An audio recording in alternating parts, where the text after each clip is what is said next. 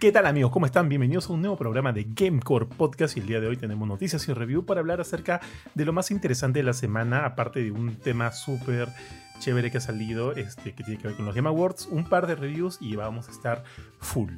Y obviamente no me encuentro solo, yo soy Johan y estoy con mi gran amigo Jorge García Soto. ¿Cómo estás, George? Hola Johan, ¿qué tal? Acá este, listo para hablar otra vez de las noticias y los reviews de la semana. Eh, a falta de, ciertas personitas, personitas, ya tendremos que, que, cubrir nosotros dos nomás, pero hay bastante, bastante de qué hablar, en especial con, el evento que se viene ahora a inicio de diciembre, ¿no? Con los Game Awards. Así es, tal cual, tío. Tenemos de hecho dos eventazos. Porque primero que nada, los amigos de Más Gamers, esta semana que ha pasado, tuvieron su conferencia para la presentación de su Más Gamer Festival 2022, que este año, al igual que nosotros, va, se va a realizar en el Centro de Exposiciones del Jockey Plaza. El evento va a ser del 25 al 27. El hashtag es continúa tu juego. Me gusta la idea de continúa tu juego porque ellos siempre han sido como que no sé qué cosa tu juego, ¿no? No sé qué cosa tu juego. Pero con continúa tu juego es una manera de decir, oye, volvemos a presencial, ya la cosa pasó, continuemos donde nos quedamos y sigamos para adelante. Y ese hashtag me ha gustado. Siguen ahí con su, con su, con su mascotita del festival. Y te cuento rápido algunas de las marcas que acá van a estar presentes. Como siempre, claro, porque es el Claro Gaming más Gamer Festival. Va a estar MD, Pago Efectivo. Va a estar eh, Fioril. Oye, Fioril siempre está, ¿no? Fioril ya debería ser como que. Sí, más gamer, claro, Fioril Festival 2022, tío. O sea, eso ya debería estar, ya. Eh, va a estar Logitech, el gato, la gente del gato, mañana los de los streaming. ¿Qué paja? No sabía eso. Claro, claro, la, la Bueno, bueno. Sí. Pero tienen varias otras cosas más. Tiene, o sea, se han, se han, especializado en todo lo que tiene que ver el streaming, ¿no? Tienen luces, capturadoras, tienen Steam Deck, o sea, Dex, tienen este, varias, varias cosillas y eso me parece chévere. De repente por ahí vamos a encontrar algunos dispositivos que podrían siempre ayudar acá a, cualquiera que quiera iniciarse en el streaming. Está UTP, tío, está este, Wacom, está Razer, está BSG. Yo no conocía mucho a BSG, sino recién este año, para ser sincero, nunca había probado. Y bueno, hasta ahora no he probado ninguno de sus dispositivos, pero eh, una de las representantes de BSG se ha vuelto una muy buena amiga mía, así que por ahí vamos a conversar un poquito. Eh, y bueno, también hay varias marcas más, Antrix y algunas que no puedo ver aquí porque la imagen que tengo acá está muy, muy chiquita. Bueno, se llevó a cabo la conferencia, obviamente también se presentaron todas las marcas, se presentaron eh, algunos de los eh, las conferencias que van a ver en el festival, los juegos y los torneos. Y eso está bastante bien, me parece bien paja. Ah, aquí está. Acá tengo todas las marcas y auspiciadores, tío. Wacom, Logitech, Corsair, El Gato, eh, Floril, BSG, Antrix, Académica. Acá, no sé qué es Académica. Bueno, Shadow Games, UTP, Hackvision, Bandai Namco, man, ya, paja, Bandai Namco está ahorita en, con ellos. De hecho, alucina que durante el año eh, Bandai Namco, tú sabes que lo está moviendo una nueva agencia. Y esta agencia de la nada me escribió, hola Johan, ¿cómo estás? Quería, eh, te escribo porque quería saber si es que en tu país hay algunos eh, festivales, hay algunos de estos tipos, este como, como el FestiGame, como el Argentina Game Show, ¿no? Que se realizan en Latinoamérica. Estamos haciendo como que un conteo y queremos ver quién es por ahí. Si es que en tu país se, organiza algo de ese tipo. Y le dije que sí, claro, el Más Gamer Festival. Eh, y le pasé el dato, el contacto de, de Eric. Y, y paja, parece que han conversado y han llegado a un acuerdo, así que eso me parece chévere. Así que nada, pues entonces están ahí y Recuerden que es del 25 al 27. No tengo acá el, precio de las entradas, pero creo que tienen combos, como que por los dos días, por los por los tres días. ¿Son cuántos días son, perdón? Ah, de los tres días. Combos por los tres días, para, para grupo, para una persona y demás. No entiendo mucho el, chongo de, su, de, los combos de las entradas, porque le han puesto una, una, terminología medio. Asumo que quieren escucharse gamers, pero no le entiendo, para ser sincero pero sí, tienen combos. Así que para cualquiera que quiera con toda su mancha, ahí van a encontrar varias opciones. Sí, lo, mejor es. Lo, que he visto, lo mejor es leer, leer atentamente la descripción de cada uno de los combos, porque claro, por nombre no se entiende mucho. Pero ahí está explicado, ¿no? Que esto es para un día, esto es para los tres días, o de repente son cinco entradas, pero para un solo día. Entonces, como que revisen bien la, descripción de cada cosa para, para que elijan la, la, que más les conviene. Así es, tal cual, mi estimado. Entonces, nada, ya saben, del 25 al 27, el Claro Gaming Más Gamer Festival 2022, que va a ser en el centro de convenciones del Jockey Plaza. Ahora sí, Seguimos, proseguimos, mi estimado Jorge, y lo que tenemos que hablar ahorita. Ah, ya, ya, verdad, algo que estamos comentando justo antes de iniciar el programa es que revisando mi correo, que creo que por alguna razón está con alguna especie de, virus, tío, eh, vi que hay un correo eh, bastante interesante acá que me llegó. No, perdóname, no, no me llegó el correo, llegó por el WhatsApp alguien tiene mi número, tío, de alguien de la gente de Softnix, me envió un WhatsApp diciendo lo siguiente. A ver, te lo leo acá tal cual, ¿ah? No voy a hacer ningún cambio. Dice, hola Johan, espero te encuentres muy bien, te saluda Plata de Softnix.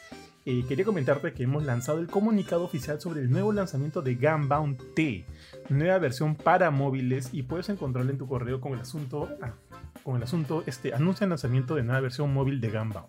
Espero puedas revisarla. Eh, paja por Gunbound, me acuerdo que cuando en la, en la época universitaria yo empecé a jugarlo bastante, pero bastante, ¿ah? con mis amigos, le metíamos duro al Gunbound. Eh, y luego, pero eventualmente ya lo perdí de vista. Creo que como que la, el juego eh, por parte de Softnix cerró. No, no era Softnix originalmente, creo que lo vendieron. Además, ya ni me acuerdo. Pero en el 2015-2016 hubo una especie de, regreso del Gunbound, pero creo que también duró poquísimo, poquísimo. Y ni siquiera era un programa que te podías descargar, sino tenías que jugarlo a través de una página web. Eh, no lo probé cuando regresó, pero entiendo que otra vez murió.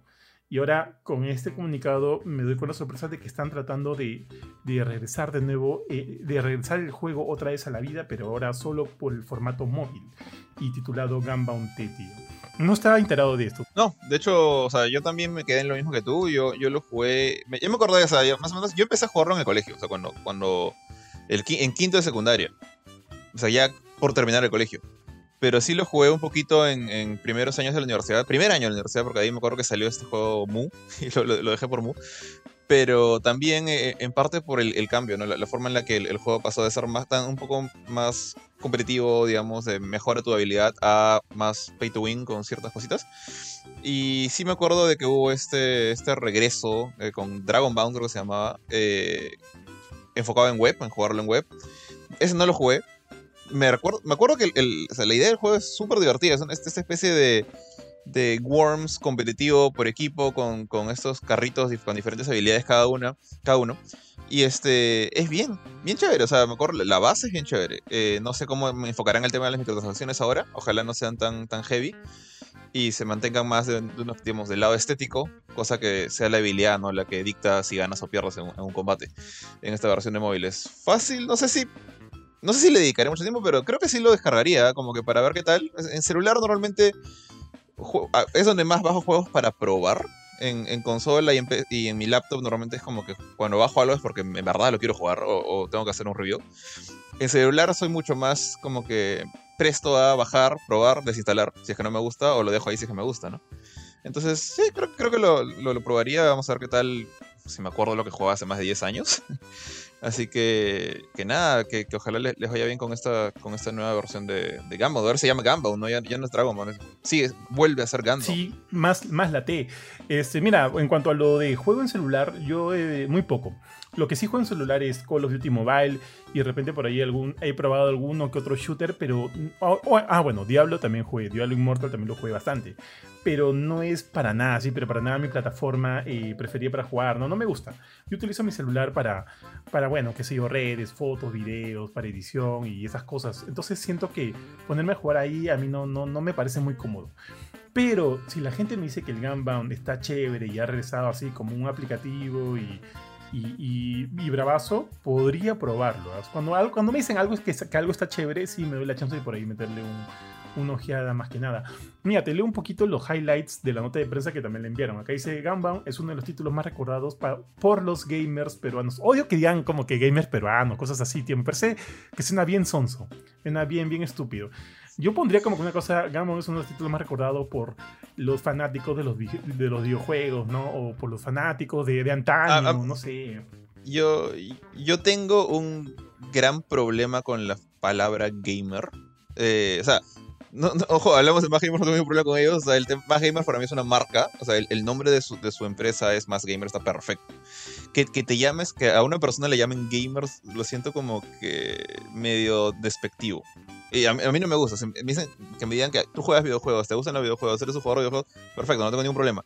Pero que me digan tú eres gamer, me, lo siento un poco insultante. Pero es un tema mío propio, totalmente personal. Sé que hay mucha gente que hasta con orgullo dice, yo he visto gente, cuando youtubers que le gustan a Shadia, dicen, vamos a hacer una encuesta de un gamer y su esposa, cosas así, ¿no? Y es como que... Y el pata se dice, yo soy un gamer. Y como que, yo no soy eso, no, no, no me siento así. Pero no creo que sea la intención de la gente de, Next, de, de acá de, de Gamba. No, para nada, para nada. Solo era un comentario. Como que te digo que usualmente no me gusta cuando leo eso porque me suena bien, me, medio sonso. Ahora, yo también que estamos acostumbrados a, cosas más formales, creo. Pero yo pondría de los jugadores de Latinoamérica.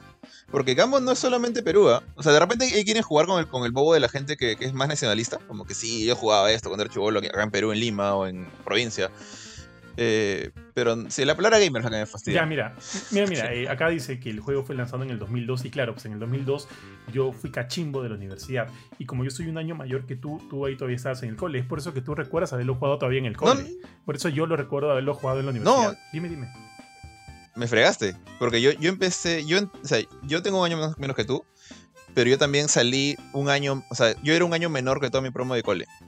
Eh, y yo, entonces, si el juego salió en el 2002, yo lo jugué en la, universidad con mis amigos del cole antes de decir IWP. Ya, pues ahí está. Entonces, eh, eh, eh, mi, mi, cabeza está, está, medio cruzada. Porque sí recuerdo haber jugado con gente que conocía en la promo del cole, con, con amigos de, de, la promo. Pero bueno, seguramente era eso, ¿no? Como que primeros años de universidad, primer año cuando todavía no tienes nuevos amigos y te juntas con la gente de tu cole que entró a tu misma universidad, debe haber sido, debe haber sido eso. Ya, mira, acá dice, mira, en cuanto a las similitudes con su versión clásica GBT, o sea, Gamba, un T, traerá nuevamente algunos de los, de los móviles más icónicos y añadirá otros nuevos para ofrecer a los jugadores una experiencia refrescante sin perder su esencia. Además, todos los vehículos contarán con un añadido que hará más rápidas y dinámicas las batallas. Mm, a ver, bueno, ya evidentemente va a ser un free to play el, modo de negocio va a ser similar al, del original, ¿no? Vas comprando tus huevaditas ahí para, para tunear a tu, a tu personaje. Ahí, lo único que pido es que esas, esas cosas, esos, esos este, cosas que compras, normal, que les vendan lo que quieran, vendan skins así como Fortnite, pero que sean estéticos. Porque lo que me fastidió de Gambon y por qué dejé Gambon fue justamente porque esos skins te daban más 2 de poder acá, más 3 en romper el, el piso, empezaban a alterar tus stats. Y eso fue donde siento que, se rompió el, el balance. También, y aparte que, que, no había mucha variedad, ¿no? O sea, tú al toque reconocías a alguien que era top cuando estaba con su este, este sombrero de plumas de... Su armadura. Su, armadura. No me acuerdo. Había una armadura dorada. Había una armadura dorada que era más 30 en, en dos atributos, que ya era, ya era demasiado. Creo que sí, tu dragón. No me acuerdo que ella. Pero sí, sí, me acuerdo que, o sea, reconocías fácilmente a quienes ya eran top porque eh, básicamente era una única, era un único skin o un único este, elemento que podías vestir que, tenía ese nivel de poder. No había tanta variedad. Eso a mí, en un momento me llegó a decir, me llegué a pensar, oye, ya, ya me aburrí de verlo siempre lo mismo. Y me acuerdo que no, me acuerdo que para mí Gambao murió y mira, me acabo de acordar, ¿ah? fue cuando cambiaron a los servidores de Latinoamérica tenías que pasar tu cuenta, tu cuenta en la que siempre habías jugado, a una este, de Latinoamérica para seguir jugando con tus amigos que se habían pasado o algo así. En ese momento para mí ya perdí, perdí las ganas de jugar este Gambam porque yo no quería cambiar, yo no quería cambiar de servidor, no quería, quería seguir en el, en el de siempre pero como que más o menos te obligaban a cambiar y dije, ya, ya fue. Y ahí dejé de jugar. Eso no me acuerdo exactamente en qué momento pasó, pero por ahí ya empezó todo el problema, porque también cambiar tu cuenta era todo un tema, porque a veces habían problemas para traspasar todas las cositas que habías comprado, habías adquirido a través de, de, tus, de, de tus meses de juego, y por ahí se podían perder algunas cosillas. Creo que a mí se me perdieron un par de cosas. Y tuve que volver a iniciar. No me acuerdo ya muy bien ahorita cómo fue, pero ahí fue donde me perdieron. Pero bueno, si va a regresar ahora con Gun Bounty a través de un aplicativo celular, si me dicen que está chévere, podría darle una oportunidad. Ah, mira, mira, acá me han compartido algunas imágenes y quiero ver, pucha, ya esta es otra cosa. Esto, es, esto ya definitivamente no es lo que recordaba. Es, es muy, muy distinto. No, no reconozco ninguno, de estos carritos nuevos. ¿ah? es, más, es, más, parece que tuvieran una especie de... Parecía que fuera como que por, temporada, porque todos tienen un aspecto hasta medio medieval. ¿ah? Entonces, entonces me, genera la duda. Porque el más conocido era este carrito rojito que tenía su trompita amarillita, el, que salía en todas las, artes oficiales del juego. Ese, es el que más recuerdo. Sí, que era, como una maceta que tiraba un boomerang. El mamut también, me acuerdo del mamut. La arañita, ¿te acuerdas de la arañita? No. Sí, sí, me acuerdo. La araña era la que disparaba por la cola. que es la, única bala que iba o sea, que hacía la parábola en reversa, que se iba por el piso. Claro, había uno que, que, disparaba como que balas fuertes, pero eh, hacia el suelo y rompía el suelo. No me acuerdo cómo, era el carro, cómo era ese. Creo que era un bunguea, bungi, una cosa así. ¿El boomer? El boomer era el más básico, que disparaba misiles. o sea, era como que para... ya me acordé. Era una, una camioneta con estas este, llantas gigantes. camioneta azul. ¿Ese era el boomer? Sí. Me cagaste. Sí, que lanzaba. e- Ese, ese tenía. Su, su poder, o sea, sus balas eran normales, eran misiles comunes y corrientes que iban a donde tú apuntabas. Pero su poder especial era lanzar como que tres o cuatro misiles en, en- ráfaga. Entonces, eso como que te aseguraba destruir un buen chunk de, de tierra. Y, normalmente con eso lo que hacías era pues volarle el piso a la gente. Para que se caigan. No tanto tratar de matarlos a punta de misilazos, sino que romperles el piso para que se caigan al, al abismo. Tío, mira, puta, acabo de encontrar una gráfica con todos los carritos. Mira, te los voy a pasar ahorita, vean. A ver. Debe haber muchos más carritos de los que yo recuerdo, pues, porque hace cuánto tiempo que. Mira, no ahí te lo pasé en, en- en Facebook. Mira, me acabo de acordar del mago. Me había olvidado del mago. Y creo que yo utilizaba bastante al mago. Está este. el- el del cual yo te hablaba era el Bigfoot, que sale ahí con sus ruedotas. ¿Lo ves? No era el boomer. Ah, no era el Boomer, perdón, me, me confundí. El Bigfoot, sí. El Boomer, pero hay un mundo que se llama Boomer. ¿o Está abajo del? Bigfoot. Ahí está, ah, justo abajo. Ya, no. Ya, claro, el Bigfoot, el Bigfoot para mí era, era mi- fue mi primer carro. O sea, el, carro, para mí era el carro de los novatos, incluyéndome. Porque era el más fácil de entender, de, de utilizar sus poderes. Su poder especial contigo era simplemente un barrage de ataques normales. Eh, pero para mí, con el que, digamos, ya dije, este, ya como que me sentía más, más, más pro, por decirlo, era con la arañita, pero veo que hay dos arañitas. Para mí era la arañita de arriba, la Knack Machine. No conozco esa de abajo que se llama Duca. No, no la Yo sí la recuerdo. pero no me acuerdo en qué se diferenciaban la una de la otra. Pero sí me acuerdo del diseño de la Duca y obviamente de la Nagma Chin, que era la primera. Este, no las recuerdo. Ponte de acá, a los que yo jamás us- usé fueron al JD, no lo utilizaba. Al Trico, no me acuerdo del Trico. No me acuerdo del. Trico no era me acuerdo del. Trico. Trico lanzaba tre- tre- tres bolitas, como que tres bombitas, y las bombitas caían en donde tú las ponías. Ojo, el Trico, el, el Trico es el que es un Triceratops, por si acá los que nos están escuchando, ¿ah? Sí, el del Sí, sí, no- Ah, ah, claro, Sí, sí, sí. No, Perdón, no lo perdón. recordaba, pero para nada. Este, al Knight, que es un caballo que tiene toda esta. No lo Tampoco lo recuerdo. recuerdo. Es un caballo blanco que tiene toda esta indumentaria medieval de caballeros. Tampoco lo recuerdo. La tortuga sí la recuerdo, nunca lo utilicé. Al Boomer también lo recuerdo. Al JD era el que saltaba. Era una especie de. de, de- como que de. De ¿Cómo se le llama a estas cositas que, que saltan? Bueno, en fin. Este. Juego salté. Claro, como una especie de pogo saltarín. Nunca lo sé. El dragón, el armo, luego el armo mobile, el Bigfoot sí lo utilicé. El Grab, que era una especie de. ¿Cómo se llaman esto, esta, estos gusanos de. de la selva, tío? Que parecen este. Sí. ¿Cómo? Una larva, eh, es, es una larva, un suri. un suri, un en la suri, un suri. Se parece a un suri. Tampoco utilicé. Al, al mamut sí lo utilicé. Al maue, como ya les dije, era mi, mi principal. El, mira, el round launcher era el que salía en todos los. lo- lo- los artes oficiales del, del- del juego. De Gambon. Era el más conocido. Sí. El Seid. No me acuerdo su poder, El pero 6 sí. también utilizaba. Me acuerdo que el 6 utilizaba, este, lanzaba una especie de, de rayo láser. ¿O no? El Electricity no lo recuerdo. Sí, creo, que- creo que el, el, el Seid lo que hacía era como que hacía... No me acuerdo, como que, tiraba cositas y luego caía un rayo satelital desde el techo. Claro, así, claro, claro, ya está, tal cual, tal cual. Yo utilizaba ese también, que me parecía bravazo. Y, El, el mago, ahora que me acuerdo, el mago era bien pendejo, porque era, era un sniper. O sea, si, si tú, si tú apuntabas bien a, a dónde querías dar, o sea, él, él disparaba en línea recta, de, de carro a carro. Y era, era básicamente una- un sniper, una línea sniper. A, a mí no me gustaba mucho justamente porque tenías que tener línea de visión hacia tu rival. Yo prefería como que ir encima de las piedras o por abajo con la araña. Eh, pero, pero era un payaso cuando te cae. Él, sí disparaba directo al carro. Él no, él no trataba de romperte el piso, te, te, te reventaba en era la cara. el mago, tío. Oye, man, ya, ver estos, este, los diseños originales me trae muchos recuerdos. Digo, qué paja. O sea, podría volver a entrar con, con el regreso de Gunbound, de Gunbound solo al ver estos carros originales. Porque están bien eran bien bonitos. Me parecían bien, bien bonitos. A ver, pues a ver, que ojalá les vaya bien en este nuevo regreso. Y ya, bueno, estaremos hablando cuando salga y si es que alguno de ustedes lo prueba y me convence de, entrar. Entonces, nada, ya saben, Gunbound T regresa. Todavía no hay fechas, pero dicen que va a ser, bueno, acá en el- la nota de prensa dice que va a ser eh, a mediados de diciembre, así que falta poquito. Y hay, man, ya hay un- una página de preregistro. Jorge, si quieres registrarte, te la paso. Ahí está. Tu página de preregistro. Este, si alguno más lo quiere saber, nos escriben y se la mandamos. O en todo caso, igual vamos a colgar la nota de prensa y ahí la van a encontrar. Ah, mira, ya está acá, inclusive está con un contador. Está a 30 días. O sea, definitivamente va a ser en diciembre. De todas maneras. Estamos a un mes. Sí, a un mes. Y evento de Facebook. Mira, está bien, está bien armada la página. Tiene un montón de cositas. Pero ya.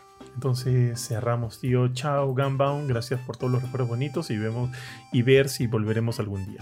Entonces, tío, ahora sí, ahora sí vamos con el tema principal del programa de hoy día, que son los Game Awards. Esta semana salieron ya los nominados oficiales a cada una de las categorías para los Game Awards 2022, donde nosotros desde hace ya varios años atrás, junto también al chino Philip a través de Tech, somos jueces oficiales y nos encargamos de muchas de estas nominaciones, ¿no? Al igual con otros muchos medios de todo el mundo. Ese siempre es un honor, así que muchas gracias a, la gente de los Game Awards, a, este, Jeff Keighley por darnos la chance, darnos la oportunidad y definitivamente se siente bien paja ser parte de este tipo de eventos dentro de una industria tan grande como esta. Entonces, el día de hoy, Jorge, lo que vamos a hacer es eh, ver cada uno de los nominados, de, lo que de las categorías que nos importan. De hecho, no, por ejemplo, el mejor evento de esports a mí no me interesa mucho. Como jueces, evidentemente, tenemos que, que verlo, tenemos que analizarlo, pero para la conversación que queremos que sea ligera el día de hoy, vamos con los, las categorías más importantes. Entonces, mi estimado Jorge, ¿te parece o no? Sí, vamos, vamos con las más. ya, miren, mira, vamos de abajo para arriba, ¿ya? Yo tengo acá el, la lista oficial.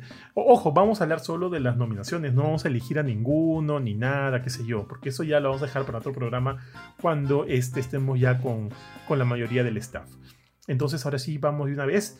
Mm, eh, mira, por ejemplo, este, primer premio, que no es un premio, o sea, es un premio relativamente menor, pero me parece igual de importante, es del, el premio de, la innovación en accesibilidad. Entonces acá tenemos tres nominados. As Dos, As Dos Falls de Xbox Game Studios, que yo lo jugué. God of War Ragnarok, que, tío, a nivel de accesibilidad tiene un montón de opciones que bestia. Return to Monkey Island, que yo no lo jugué. ¿Quién jugó ese juego? Este, ¿Fue Ari? Fue Benito, Benito, ¿no? Fue Benito. Benito. Ya ese yo no estaba muy enterado, que también tenía opciones de accesibilidad, así que me, me, sorprende saber que existan. The Last of Us parte 1, bueno, como muchos saben, ya la mayoría de los juegos first party de, PlayStation vienen con un, eh, un cargamento bastante robusto de opciones de accesibilidad, lo cual es para mí es loable, es bastante bueno. Y The Last of Us, obviamente por ser parte de este catálogo, también trae lo suyo trae su propia cuota. Y finalmente The Quarry, que lo jugué de Supermassive Games, de 2K, eh, que también tiene, ese sí lo jugué, sí me doy cuenta que tiene bastantes elementos de accesibilidad y ya. Eh, bueno, o sea, para mí siempre es un poco difícil porque eh, raras veces, o sea, sí aprecio mucho la existencia de esas opciones. En particular, pues, hay mucha gente que le saca provecho, gente que tiene problemas, no sé, de visión o de algún tema con las manos, o de audición, ¿no? Eh, es, digamos, la manera correcta de hacer accesibilidad, no como el modo fácil para Dark Souls, como cierta gente pide. Eh, entonces, por ese lado sí los aprecio, pero lamentablemente no, no las uso, porque todavía, digamos, no, no las requiero. Eh, asumo que eventualmente, si algo me pasa, o simplemente con, con, la edad, pueden serme útiles, pero ahorita no, no, no interactúo mucho con ellas. Pero de todas maneras, es algo que creo yo es, la manera correcta de hacer inclusión para gente, digamos, con, problemas eh, que escapan de su control eh, y que puedan jugar videojuegos. No tengo un ganador en mente, tendría que verlas de repente, probar un poquito más de ellos, eh, a menos de los juegos que tengo al alcance, o sea, los de PlayStation 1 y, y nada más, pero de que es importante, escucha, mira, o sea, por algo es que Sony prácticamente, no digo que los obligue, pero le pone tanto énfasis a sus first parties, a God of War de Santa Mónica, a todos los juegos de Naughty Dog, a los juegos de Sucker Punch, siempre les pide eh, Guerrilla con Horizon que, que, tengan estas cosas, ¿no? Entonces, este, chévere que, que siga por ese lado, ese push. Sí, sí, tío, inclusive Microsoft también, no sé si te acuerdas, lanzó su, su control, su control para, eh, no me acuerdo cómo se llamaba, obviamente con la idea de crear mayor accesibilidad entre todos los usuarios de Xbox que nunca lo llegué a probar, es más, alucina, nunca lo he visto, es más, en, en vivo, nunca lo he tocado. Eh, eh, pero ese tipo de iniciativas me parece paja, pero siento que ahí se ha quedado, ¿no? Ya no han habido, o de repente sí, yo no estoy enterado, tío, de más dispositivos de esta índole, ¿no? Que ayuden a tratar de que la mayoría de personas, sin importar la, eh, qué sé yo, ¿no? Sin importar si es que tengan algunos problemas, puedan igual disfrutar de los juegos. Porque lo último que he visto ha sido ese mando de accesibilidad, creo que se llama, de Xbox. Pero cuando PlayStation no ha lanzado algo de ese tipo, o, por ahí de repente algunas otras marcas. Porque creo que también es algo que podría explotarse más. Y sí me parece totalmente loable. Pero, pero ya. Mm, me acuerdo, tío, que para The Last of Us Parte 2, obviamente tú puedes hacer cambios, ¿no? Este, porque te dan las opciones de accesibilidad y puedes hacer que algunos elementos de pantalla eh, tengan un mayor contraste para que sea mucho más fácil el verlos. Yo me acuerdo que para The Last of Us Parte 2 ya me faltaba poco para el platino, tío, y utilicé eso para resaltar los, muchos de los, de coleccionables del juego, ¿no? Entonces cuando ya llegaba una parte donde habían algunos, eh, se notaba fácilmente por, por, las opciones que yo había cambiado ahí. Entonces, este, eso también es, o sea, yo sí lo he usado. Lo he usado más que todo, pero por eso, que te da, que te da esa chance de esa opción. No sé si, o sea, para, para The Last of Us Part 1 no le he platinado, para ser sincero, no, sé que está la opción, pero no lo he utilizado. Voy, ahora que, ahora que me, me, acabo de acordar, voy a, voy a intentar utilizarla, a ver, por ahí se me hace un poco más sencillo encontrar algunas cosas que me han faltado para el platino. Pero, pero ya, está bien. Ahora, ¿qué tipo de opciones de accesibilidad tendrá Return to Monkey Island? Bueno, es un, es un juego de narrativa, o sea, es básicamente un point and click eh, totalmente basado en historia. No, no creo que haya mucha necesidad de reflejos y cosas así. Eh, sí, imagino que temas de, audición, de repente colores, porque no sé. Es que no lo he jugado. El que sabe acá es, es, es, Benito, pero se me ocurre que, por ejemplo, algo así como lo que tú dices, de resaltar los collectibles, pero más bien acá resaltar con colores particulares las cosas, digamos, escondidas a las que le tienes que hacer clic, ¿no? Ah, para, para, interactuar o para empezar un, una secuencia o para continuar un nivel. Eh, imagino esas cosas o de repente una gran cantidad de idiomas. Yo creo que eso también es parte del de, eh, el tema de accesibilidad, es cuando un juego te, te, brinda un montón de idiomas, no necesariamente las voces, eso creo que cualquiera puede escuchar cualquier voz de cualquier idioma y leer un subtítulo en el idioma que, que, con el que sí tiene conocimiento. Eh, no sé si Return to Monkey Island te permite tener diferentes idiomas, ¿no? como español latino, español de Europa, portugués, chino, chino mandarín y demás cosas, chino tradicional. Eh, es lo que se me ocurre. Pero acá hubiera sido, digamos, el ideal para que nos conteste esas preguntas sobre ese Benito. Pero también ahí está, ahí está el, review ¿no? del, juego. Voy a, voy a chequearlo a ver si por ahí dice. Sí, tío, aparte como también es un juego que tiene un montón de diálogo, diálogo por lo menos escrito, asumo que todo debe también, este, o sea, todo el diálogo que tiene también debe tener un trabajo de, voz para quienes de repente se les dificulta estar leyendo demás, ¿no? Entonces eso también me parece un tema interesante. Si es que todo, eh, todas las los diálogos han sido trabajados con actores de voz. Eso tampoco lo sé en realidad, porque como te digo, no lo he jugado, pero que Benito lo haya jugado, este, de repente por ahí ya nos va a decir más adelante. Tío, pasamos de categoría. Vayámonos a mejor adaptación. Mejor adaptación tenemos. Estos eran como que los que ya se esperaban, ¿no? Por un lado, está Arkane de League of Legends, está Cyberpunk Edge Runners, pues que a mí me encantó, tío. Está The Cuphead Show, que a mí no me gustó nada. Creo que yo, mira, ponte, así de a poquitos ya están en su tercera temporada, weón. En tercera, pero yo me quedo en la primera, en el segundo capítulo, y así a las justas. Estas son. Dime. En el capítulo en el que, que tiene que cuidar a un, a un bebé, ahí es donde dije: Esto no es para mí, esto ni siquiera lo siento como. O sea, estoy, estoy rajando acá. Pero yo siento que simplemente no soy el, público objetivo. Pero me parece raro porque, o sea, Cuphead está creado con esta animación súper, digamos, estilo súper antiguo, o sea, estilo de animación de los 60, de los, ¿qué 60, 40? Eh, de los inicios de, Disney, Warner Bros. Eh, entonces uno pensaría que está hecho para gente adulta que todavía aprecia ese tipo de animación. Y no sé qué tanto esa gente todavía aprecia el humor eh, slapstick, así súper ridículo, súper tonto, que es el que presentan estos dos primeros capítulos de Cuphead Show. Eh, porque son cosas que, o sea, por ejemplo, que, recuerdo que al comienzo hay una broma que creo que están pintando una cerca y, descubren que la manera de pintarla más fácil, Cuphead dice que es tirándole como un cañonazo de pintura a la cerca, y justo entra su tío y abre la cerca y pum, le cae y le revienta la pintura en la cara, y eso es un chiste. Yo me quedé como, eso no es un chiste, eso no me da risa. ¿A quién le da risa? Imagino que un niño un niño en verdad vería Cuphead Show. Y ahí es donde dije, bueno, no sé para quién es esto, así que GGOLP lo, lo, dejo atrás y, no lo volvió a mirar. No, no, seguiría viendo Cuphead Show. Lo que me has descrito me ha recordado, tío, a fácil 98% de los sketches del chavo, ¿no? Donde de cazuela alguien abre, abre algo y ¡pah! le cae.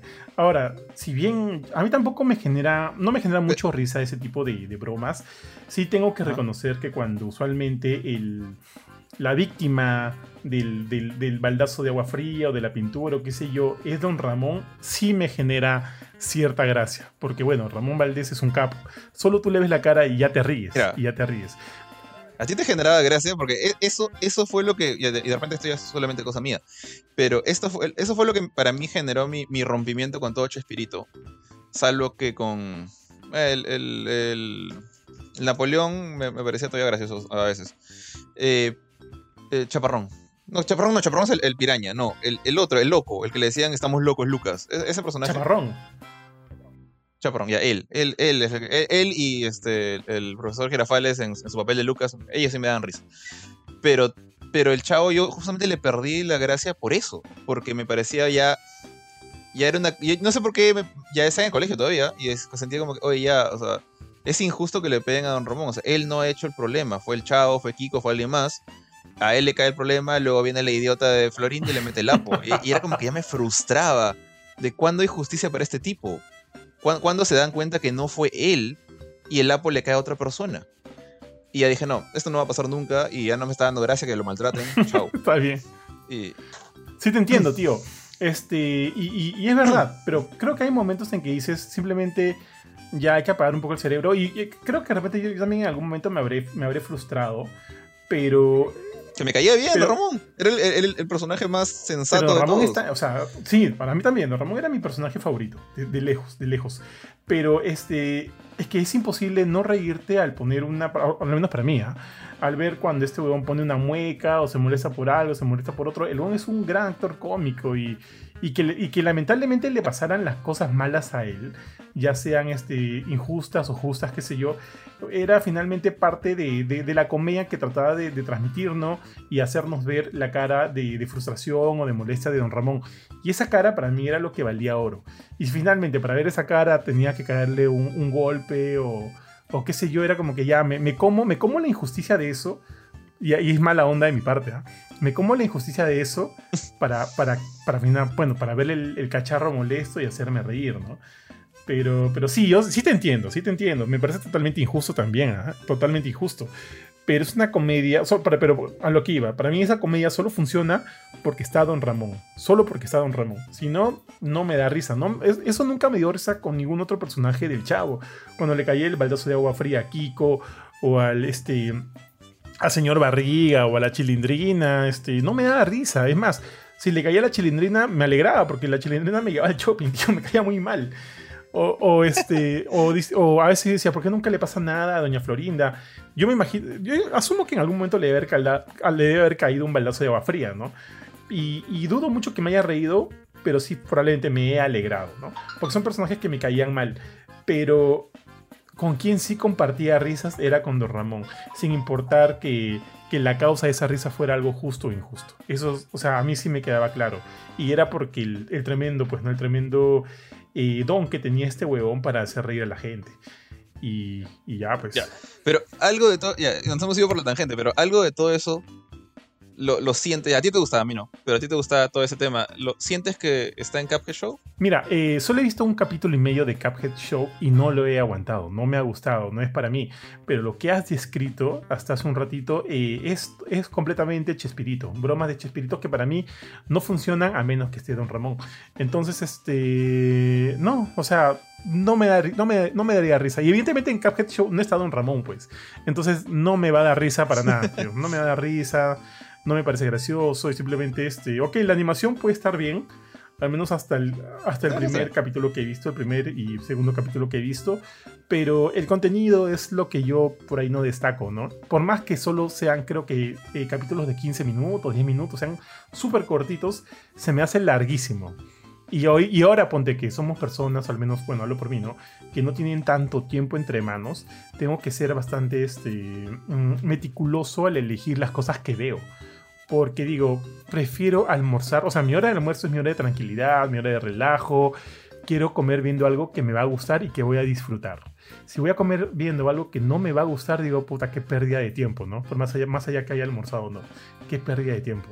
Entonces eh, intenté ver con una hora de almuerzo, que para mí son sagradas, eh, Cuphead Show y dije, no, esta huevada no, no es para mí. No me, no me brinda lo que necesito para este momento de tranquilidad y ocio que quiero pasar.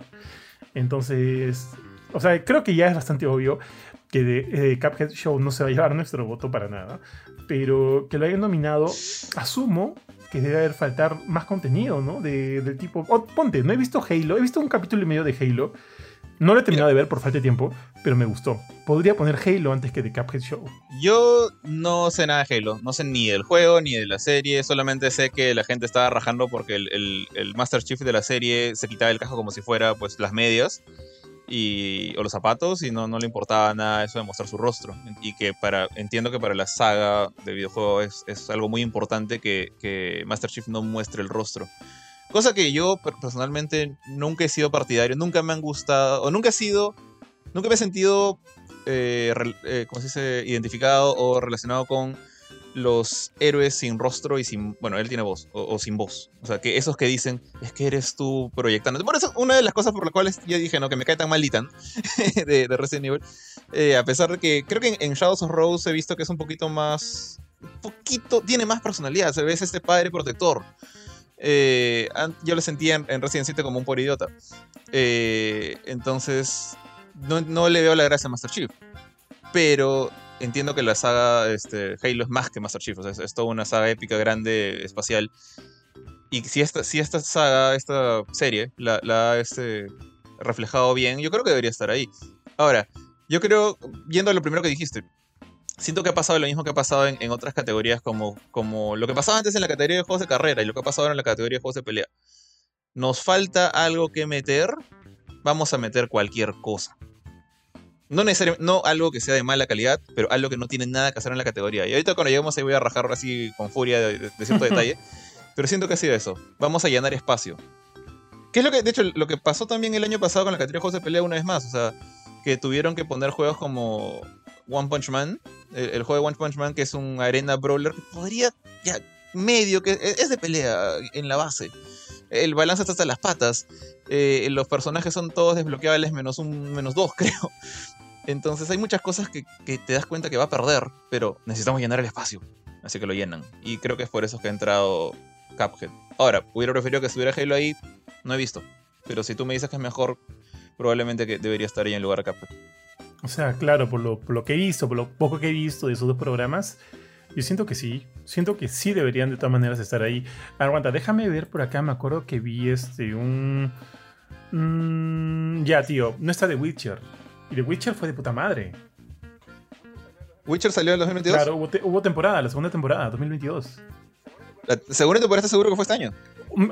Porque siento que fue el año pasado. Perdóname, fue el año pasado, pero diciembre. Ah, entonces sí debería haber entrado. Porque yo, he visto las dos temporadas de Witcher y, y sí, sí me gustó la segunda temporada. No sé si, no sé si más que la uno, porque no está esta gracia de las dos líneas temporales entrecruzadas que al final se, se unen en un solo punto, que, me gustó, aunque me hizo dolores de cabeza por un rato. Esta segunda temporada la sentí un poco más fluida, más directa al, grano. No pasan cosas tan chéveres como en la 1. Pero toda la parte de Siri me gustó, me pareció bien chévere Siri, o sea, cómo iba entrenando, cómo se va preparando para convertirse en Witcher también. Entonces de, cabeza debería estar ahí. Ahora, de repente estamos obviando algo. Eh, The Witcher, la serie The Witcher, es una adaptación de los libros, no del juego. De repente por eso no entra. Mm, y, o sea, eh, algo así también pasa con Pokémon entonces, porque Pokémon tampoco ha entrado. O Dota. Probablemente, o Dota, Dragon's Blood. Uh, bueno, no sé si Dragon's Blood no es una adaptación de los juegos. O sea, en el caso de, de, Arkane podría decir que tampoco es una adaptación del juego, porque es una precuela. Pero ahí está. Pero, pero ahí está. Entonces yo creo que Dragon's Blood se debió entrar. ¿Tuvo temporada este año? Eh, creo que sí, creo que sí. Puedo estar equivocado, creo que sí. Pero, oye, ojo, bajo esa idea de Witcher también entraba, entonces pues... Ah, es, una cosa confusa, porque, o sea, si, si vemos el, el, origen de Dota es el juego. Entonces cualquier cosa que salga de Dota es adaptación del juego o una derivación del juego. Mientras que en el caso de Witcher el origen es el libro. Eh, sí, pero no, no. Yo creo que eso ya es este tratar de, de, calzarlo como sea. Porque no, o sea, claro, pueden, o sea, eh, cualquier adaptación de Dota nace de, un juego base, pero no necesariamente está tomando los lineamientos históricos o narrativas del juego, sino va por su propio lado. Entonces ya es algo más original. Entonces, The Witcher 2 con Arkane. Claro, como en, como en Arkane, que está nominado. Si bien The Witcher 2 está, es, bueno, perdón, la temporada 2 está igual eh, sujeta a los libros y no tiene que ver mucho con los juegos. Igual es una eh, decisión creativa, ¿no? Por cómo tomas cada, cada, cada, no sé, pues cada capítulo, la historia en sí, cómo lo, lo transmites. igual vas a ver a, personajes que hemos eh, controlado en los juegos. O sea, yo creo que de todas maneras iría. Me parece loco que no. Y me parece, pucha, mala onda que, que esté de Cuphead Show y no esté de Witcher, que me parece mucho, mucho mejor, infinitamente mejor que de que Cuphead, tío. Ahí sí, o sea. No, no, no conozco todo eso que has dicho, o sea, no sé, no sé cómo dicen. O sea. The Witcher, lo quiero o no el autor, se hizo famoso por los juegos. De ahí hay mucha gente que. O sea, muchos fanáticos de los libros que dijeron, ya, nosotros sabíamos antes que ustedes somos chéveres, ustedes no. Ya, es cierto. También, este, pero hay mucha gente que ha empezado a leer los libros y que ha empezado a ver la serie por el juego, más que por los libros. O sea, pero ahí sí yo no sé, Dota, como digo, el origen de ese juego es como decir, si ahorita eh, sale el juego de, de, de, Gollum, del Señor de los Anillos, y luego sale una serie de esta de Rings of Power, hubiera salido después del juego de Gollum, podríamos decir que también es una adaptación del videojuego cuando el, origen del Señor de los Anillos son los libros. Siento que acá sí hay una cosa que no sé quién decide, pero yo creo que si la regla es el origen de, eso, de ese universo es un videojuego, entras.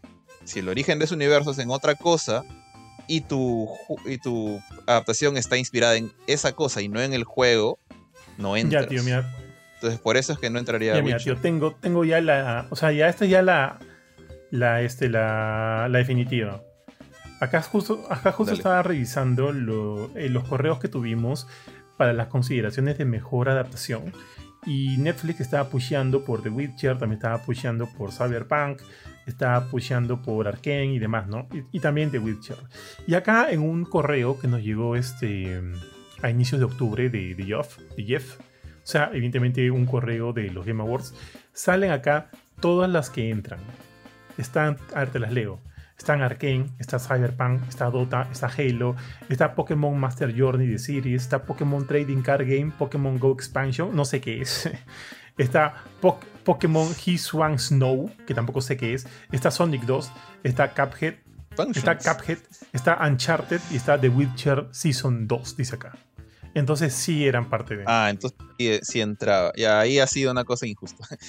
Ahora, o sea que, no sé, de repente, uy, Cuphead ganó porque adapta el estilo de arte del, del juego. Honestamente siento que el juego tiene mejor animación que la serie. Pero ya no, ahí sí ya me, fregaste. Eh, yo también votaría por The Witcher muy por encima de, de Cuphead. Mi, única defensa era esta, ¿no? De no estar inspirada en el juego, está inspirada en el libro.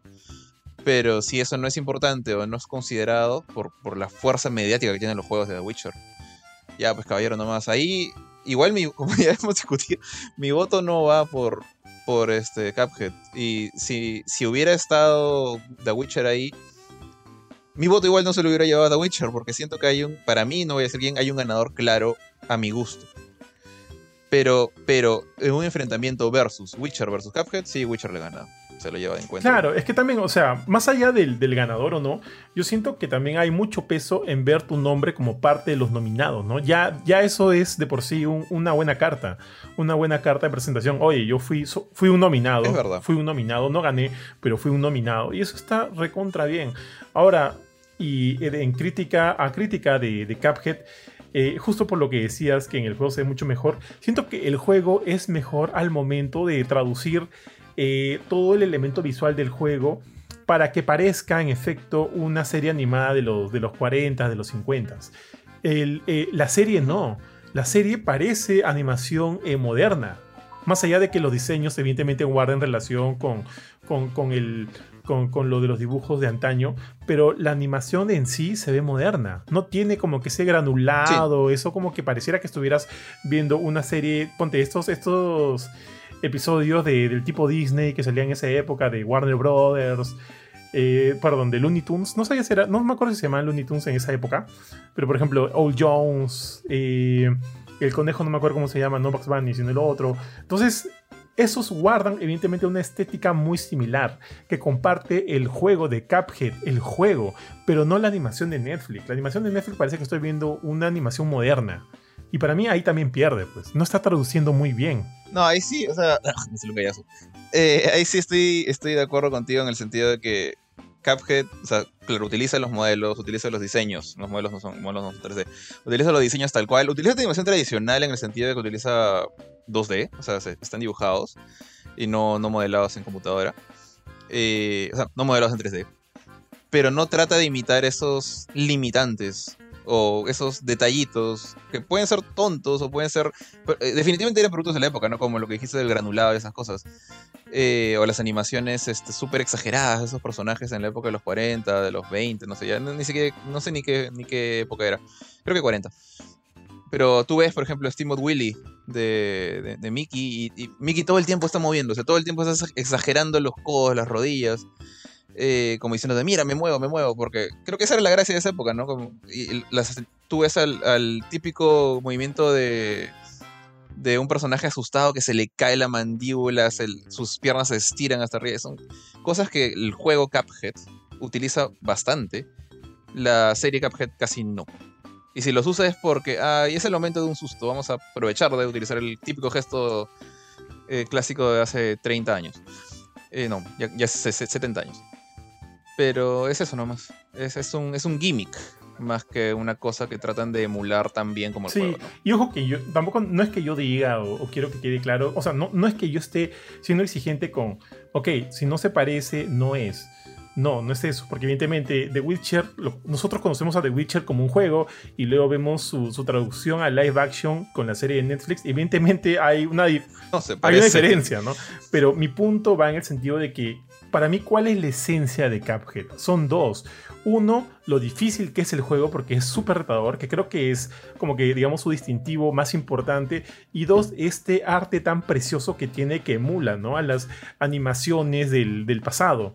Entonces como que son dos elementos que para mí son básicos, básicos, súper inherentes de esta IP, de, de Cuphead, que creo que deberían respetarse si es que quieres crear alguna especie de, de, este, de, adaptación, ya sea a, a libros, a cómics o en este caso a series de TV, series animadas, ¿no?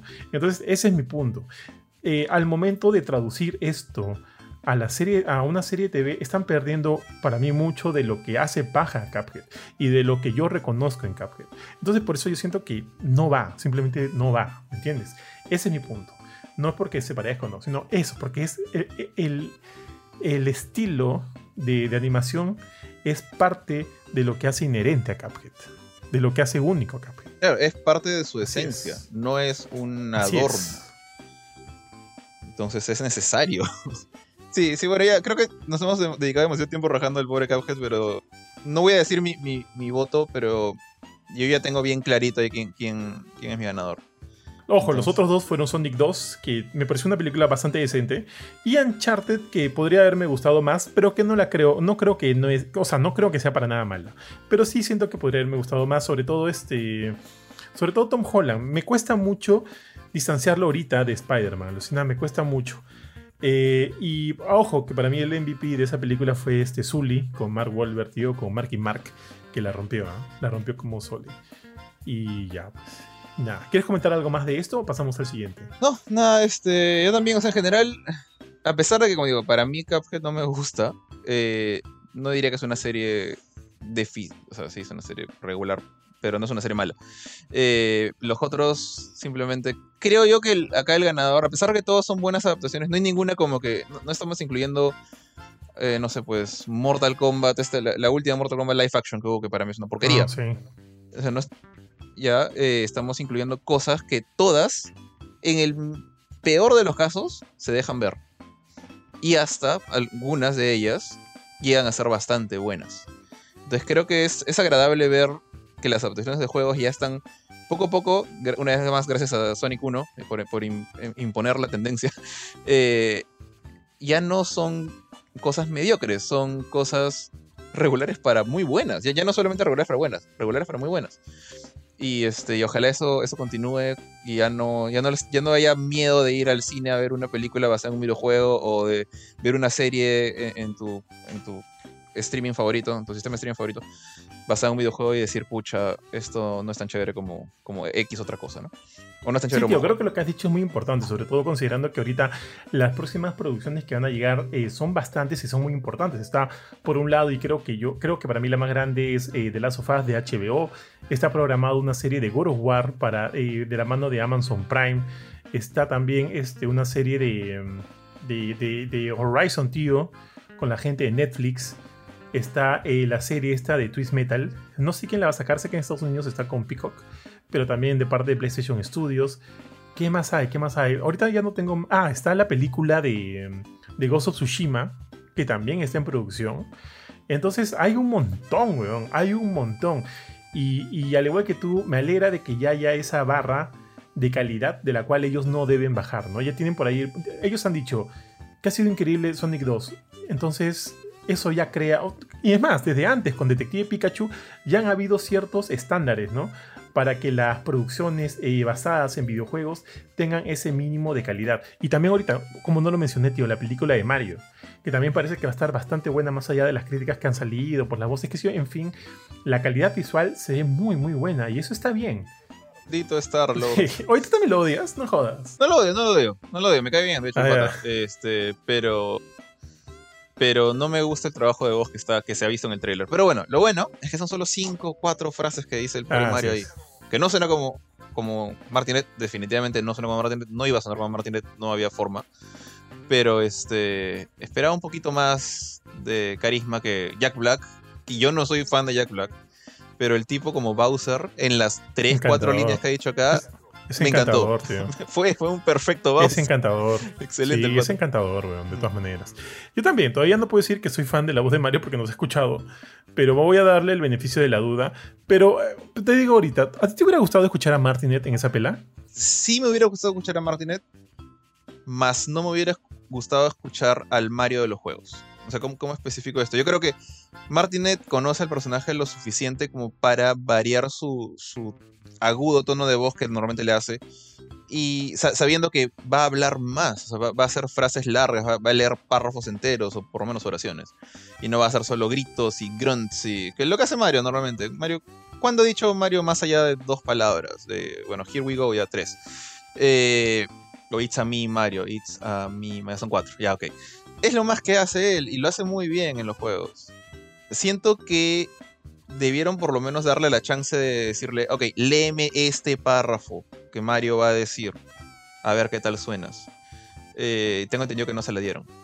Eh, entonces, eso nomás. Es, un, es un, caso que, me, fastidia, no al nivel que me fastidió lo de Metal Gear eh, Phantom Pain, que ahí sí me, enojé con, con Kojima por, por decir que, que Hater no estaba a la altura de alguien de Hollywood como este Jack Bauer.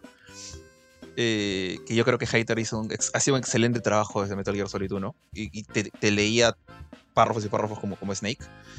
Martinet todavía no ha probado eso, pero me hubiera gustado que tuviera la chance, me hubiera gustado ver, aunque sea un, intento, ¿no? De hazlo hablar como Mario por más de medio segundo. De, de acuerdo. Llame a ti, yo te digo una frase de siete líneas de Martinet como Mario. Uy. Thank you so much for playing my game. Obvio, pues tío. Son, siete palabras, no siete líneas. No, perdón, perdón. Una, línea de siete palabras. Una línea de siete palabras.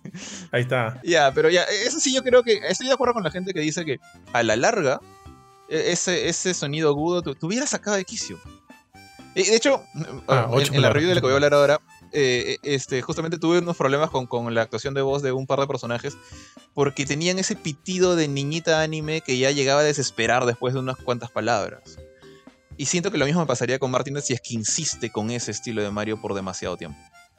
Entonces, por eso, tendría que haberlo variado. Por lo menos un poco bajarle un poquito a la emoción. Sí, de acuerdo, de acuerdo. Yo sí, yo sí me estresaría escuchándolo dos horas, dos horas y media, mi buen Martínez. Por más que me caiga bien, pero como justo lo que dijiste ahorita, Martínez está perfecto en dosis pequeñas. Y ahí estamos, ahí cerramos, ahí yo me quedo. Eh, ojo, sorry, eh, conté mal, es una línea de ocho palabras. Thank you so much for playing my game. Son ocho palabras. Y ya. Cerramos, tío. Y vamos al siguiente, que es el juego más anticipado. Mira, si bien no vamos a decir nuestros favoritos para nada, ¿qué te parece si, si de estos cinco mencionamos tres? Yo pongo mis tres, ¿ya? Mira, ojo, voy a nombrar ahorita todos. Final Fantasy XVI, Hogwarts Legacy, Resident Evil 4, Starfield y The Legend of Zelda Tears of the Kingdom. De estos no voy a decir cuál, por quién voy a votar yo, pero de todas maneras voy a decir tres de los cuales siento que me gustan mucho. Voy a ir de, la, de orden en la que están aquí, ¿eh? para que no crean que voy a decir el que más me gusta primero, no. Eh, en este orden, tal cual, en este orden que está acá puesto. Final Fantasy, Hogwarts Legacy, Resident Evil 4, Starfield y The Legend of Zelda. Ya. El primero, este, Final Fantasy XVI, definitivamente. Todo lo que he visto de ese juego me ha encantado, me ha enamorado, lo quiero jugar ya, tío. Entonces, ese es uno de mis, de mis, de mis selecciones. La siguiente es evidente, que le sigue acá, Resident Evil 4, el remake que está trabajando Capcom, que ya han lanzado un par de trailers bastante, bastante gorditos, tío, con mucho contenido por ver. Hemos visto a los ganados, hemos visto una pequeña probadita de los voces del juego, hemos visto más de Leon, también a Eira, este, a, Sherry. Y si ustedes son eh, seguidores de este podcast desde hace tiempo, ya deben saber de lejos que yo soy un ultra mega fan de Resident Evil y sobre todo de Resident Evil 4 y de Resident Evil 2. Me sé un montón, un montón de lore y me gusta, me gusta un culo. Entonces es evidente que ese va a ser también una de mis opciones. Y luego está, voy a la última opción que está acá. Dice The Legend of Zelda Tears of the Kingdom. Me gustó mucho, tío, el Tufo Salvaje. Me pareció un gran, gran, pero gran juego. Eh, este. Y quiero más de eso. Quiero mucho más de eso. Quiero que me. Quiero que esa experiencia que vivimos en, Breath of the Wild se multiplique por 2, por 3, por 4. No sé si va a llegar a ese, a ese nivel, porque igual, va a salir en una Nintendo Switch. Y más o menos ya sabemos cuáles son las, las limitaciones de la máquina, a menos que Nintendo agarre y me cachetee, tío. Entonces, más o menos sé qué esperar pero lo que vivimos anteriormente con este juego es tan bueno que quiero más de eso, quiero conocer más de la historia de eso, quiero perderme, encontrar algo por aquí, encontrar algo por allá, matar a alguien por aquí, matar a alguien por allá, ver los puzzles, siento que va a ser un juegazo. Entonces esas son mis tres selecciones, mi estimado Jorge. Ya, bueno, por mi lado, eh, tampoco, tampoco voy a decirlos en orden de preferencia ni en orden de, nada en particular, solamente eh, en el mismo orden que tú, pero yo solamente tengo dos, porque nunca he jugado el Tufo Salvaje. A este paso no creo que lo juegue jamás. No me digan, no, no, soy tan fan de Zelda. Me encantó Majora's Mask, me encantó Green of Time, me encantó Link to the Past, me encantó Link's Awakening. He jugado todos esos juegos, o sea, para que no digan, tú nunca jugado un Zelda como cierta persona que me dijo hace tiempo. Eh, pero no le tengo tanto amor al Entonces, con eso dicho, mi primer, este, mi primer como que hype, hype one, es este Resident Evil 4 eh, Resident Evil 4 de todas maneras no es mi Resident Evil favorito. Ese honor todavía lo tiene Código Verónica hasta el momento. Eh, bueno, no, honestamente lo tiene Resident Evil 2 Remake, pero eh, sin entrar a remakes, Código Verónica es mi favorito. Resident Evil 2 Remake es mi, favorito global. pero igual, cualquier remake de Resident Evil me hypea incluso más que la saga de los Winters, así que por el gran trabajo que hicieron con Resident 2 y el gran trabajo, al menos a nivel técnico, hicieron con Resident Evil 3. Eh, y el jugable es chévere, solamente que creo que lo hicieron muy rápido, muy, muy cortito. Yo creo que no va a cometer el mismo error con Resident 4, que, que, de por sí es una aventura mucho más larga que el clásico Resident Evil 3 Nemesis de Play 1. Eh, tienen bastante contenido acá, es, digamos, una carne bastante gordita para, para, recocinar. Así que espero un gran trabajo así al nivel de Resident Evil 2 Remake eh, de parte de Capcom. Y, en, y segundo mencionado, es este Final Fantasy XVI. Final Fantasy XVI para mí es... Hacía tiempo que no me hypeaba tanto con Final Fantasy eh, desde el último Final Fantasy que, salió grande, que es Final Fantasy VII Remake. Eh, creo que cualquier Final Fantasy que salga, mientras no sea un juego chiquito, un remake o un, remaster del otro juego, tiene, tiene este potencial de generar hype. O sea, por más que no siempre deliver, o sea, no siempre alcanzan las expectativas como Final Fantasy XIII o el XV, con lo que pasó con esos dos. Eh, igual siento que antes de que el juego salga o antes de que las críticas empiecen a salir, empiezan a, decir si no es tan bueno como uno esperaba, Square todavía tiene esa magia en las manos cuando anuncia un nuevo Final Fantasy. Eh, en particular, eh, este de acá trae no, trae la cola de problemas que trajo el 15, el, pobre versus 13 y todo lo que pasó con diferentes directores, los 10 años de espera y toda la tontera. Eh, este de acá viene más bien con todo el aval de el director el productor, perdón, de este, de, director productor, creo, las dos cosas, eh, Yoshida, Naoki Yoshida de este, el buen Yoshi P de Final Fantasy XIV, que prácticamente es la gallina de los huevos de oro de Square. O sea, por más que yo no juego Final Fantasy XIV, eh, sé que ese juego se ha mantenido por años y años desde su resurrección con Realm Reborn, que fue, tengo entendido, donde entró este, Yoshida a salvar el, el... Salvaron lo insalvable con ese juego. Y ahora tiene la chance de hacer un juego desde cero, con todas las ganas de Square, todo el presupuesto de Square que, siento que no le dieron a juegos como Valkyrie Elysium y Star Ocean. Acá sí se están yendo con, con, todo, toda la casa por la ventana. Entonces, este juego sí me, me recontra hypea así al, máximo para el próximo año. Válido, tío, válido. Entonces pasamos al siguiente, porque tenemos varios, son mejor multijugador. Igual, no hay ningún orden de preferencia. Yo lo voy a leer, todo, ojo, todos los voy a leer tal cual, los tengo acá en orden, ¿ya? Eh, primero, ¿cuáles son? Son Call of Duty, Modern Warfare 2, está Multiversus, está Overwatch 2 y está Splatoon 3. Acá voy, y perdón, y Shredder's Revenge. Voy a hablar acá acerca de mis tres favoritos. Muy cortito nada más. Eh, Call of Duty Modern Warfare 2 me ha encantado. Me ha encantado, tío, antes de que se lance el Battle Pass y de que se lance Warzone 2, yo llegué a nivel 55, eh, 56, que era lo máximo a lo que podías llegar. O sea, ya no podía sacar, o sea, podía seguir eh, mejorando muchas de las armas del juego, pero llegué al máximo con dos de ellas, inclusive le saqué sus skins doradas, mis dos favoritas, y dije, ya no tengo nada más que hacer en este juego hasta que salga el Warzone o de que salga el Battle Pass. Acaba de salir recién esta semana el Battle Pass y Warzone 2, así que he vuelto a ingresar a este juego. O sea, con lo que te digo, es creo que es bastante evidente que lo he disfrutado mucho. Así que me parece un juegazo. Esa es una opción. Mi segunda opción, tío, es este Shredder's Revenge. Lo hemos jugado acá en, en, este, en stream de a, de a 6 y ha sido una locura completa y muy, pero muy este muy divertido. Yo le he pasado muy, muy bien con ese juego que ha recapturado mucho de la esencia de estos brawlers de antaño, tío. Y, nada más y nada menos que con las tortugas ninja, que yo les tengo mucho, mucho feeling. Son, de hecho, de mi niñez es uno de los de las IPs que, más me ha encantado, que más me ha gustado acá, a, las que les tengo, les guardo mucho cariño.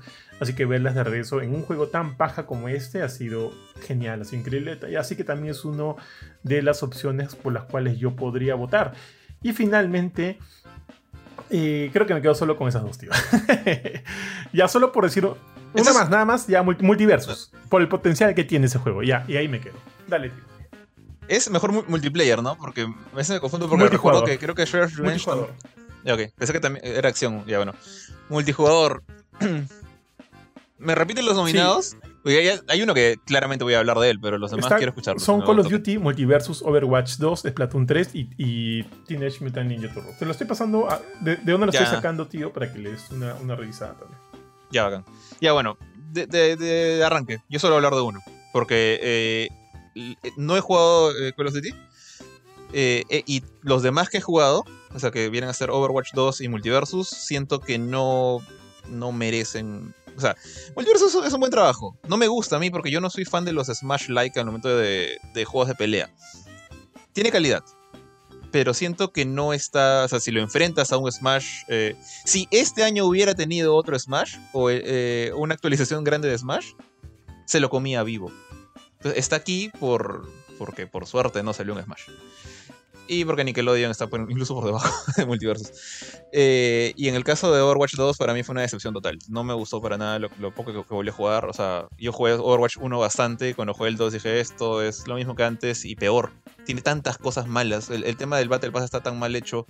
Eh, han, ahora, último, después de que yo dejé de jugarlo, tuvieron que banear un héroe porque no, no estaba bien balanceada Mei. Es, un desastre. Es, Overwatch 2 es, es comparado con Overwatch 1. Y yo ya no le tengo cariño a Overwatch 1 es un desastre. Entonces ni siquiera sé qué hace ahí. Y ahora sí, el, que sí, el único que quería hablar es este, y que me encantó también, como tú dijiste, hemos jugado este juego de 6, le he pasado súper bien, eh, lo he acabado con, no con todos los personajes, pero con, recuerdo haberlo acabado dos veces distinto. Eh, y creo que en, la segunda vez lo acabé en una sola sentada de, golpe y me pareció súper divertido uno. El, ahorita había otro brawler este año, estoy pensando si había otro, porque el año pasado hubieron varios. Eh, muy buenos, eh, como Streets of Rage 4, por ejemplo. Ah, bueno, sí, fui ya, ok. Pero mi segundo no tiene multijugador. Pero si lo comparamos con. Por ejemplo, Dawn of the Monsters merecía mucho más estar ahí que fucking Overwatch 2. Ya, en fin. Eh, pero este juego es superior a Dawn of the Monsters, por que me gustó un montón.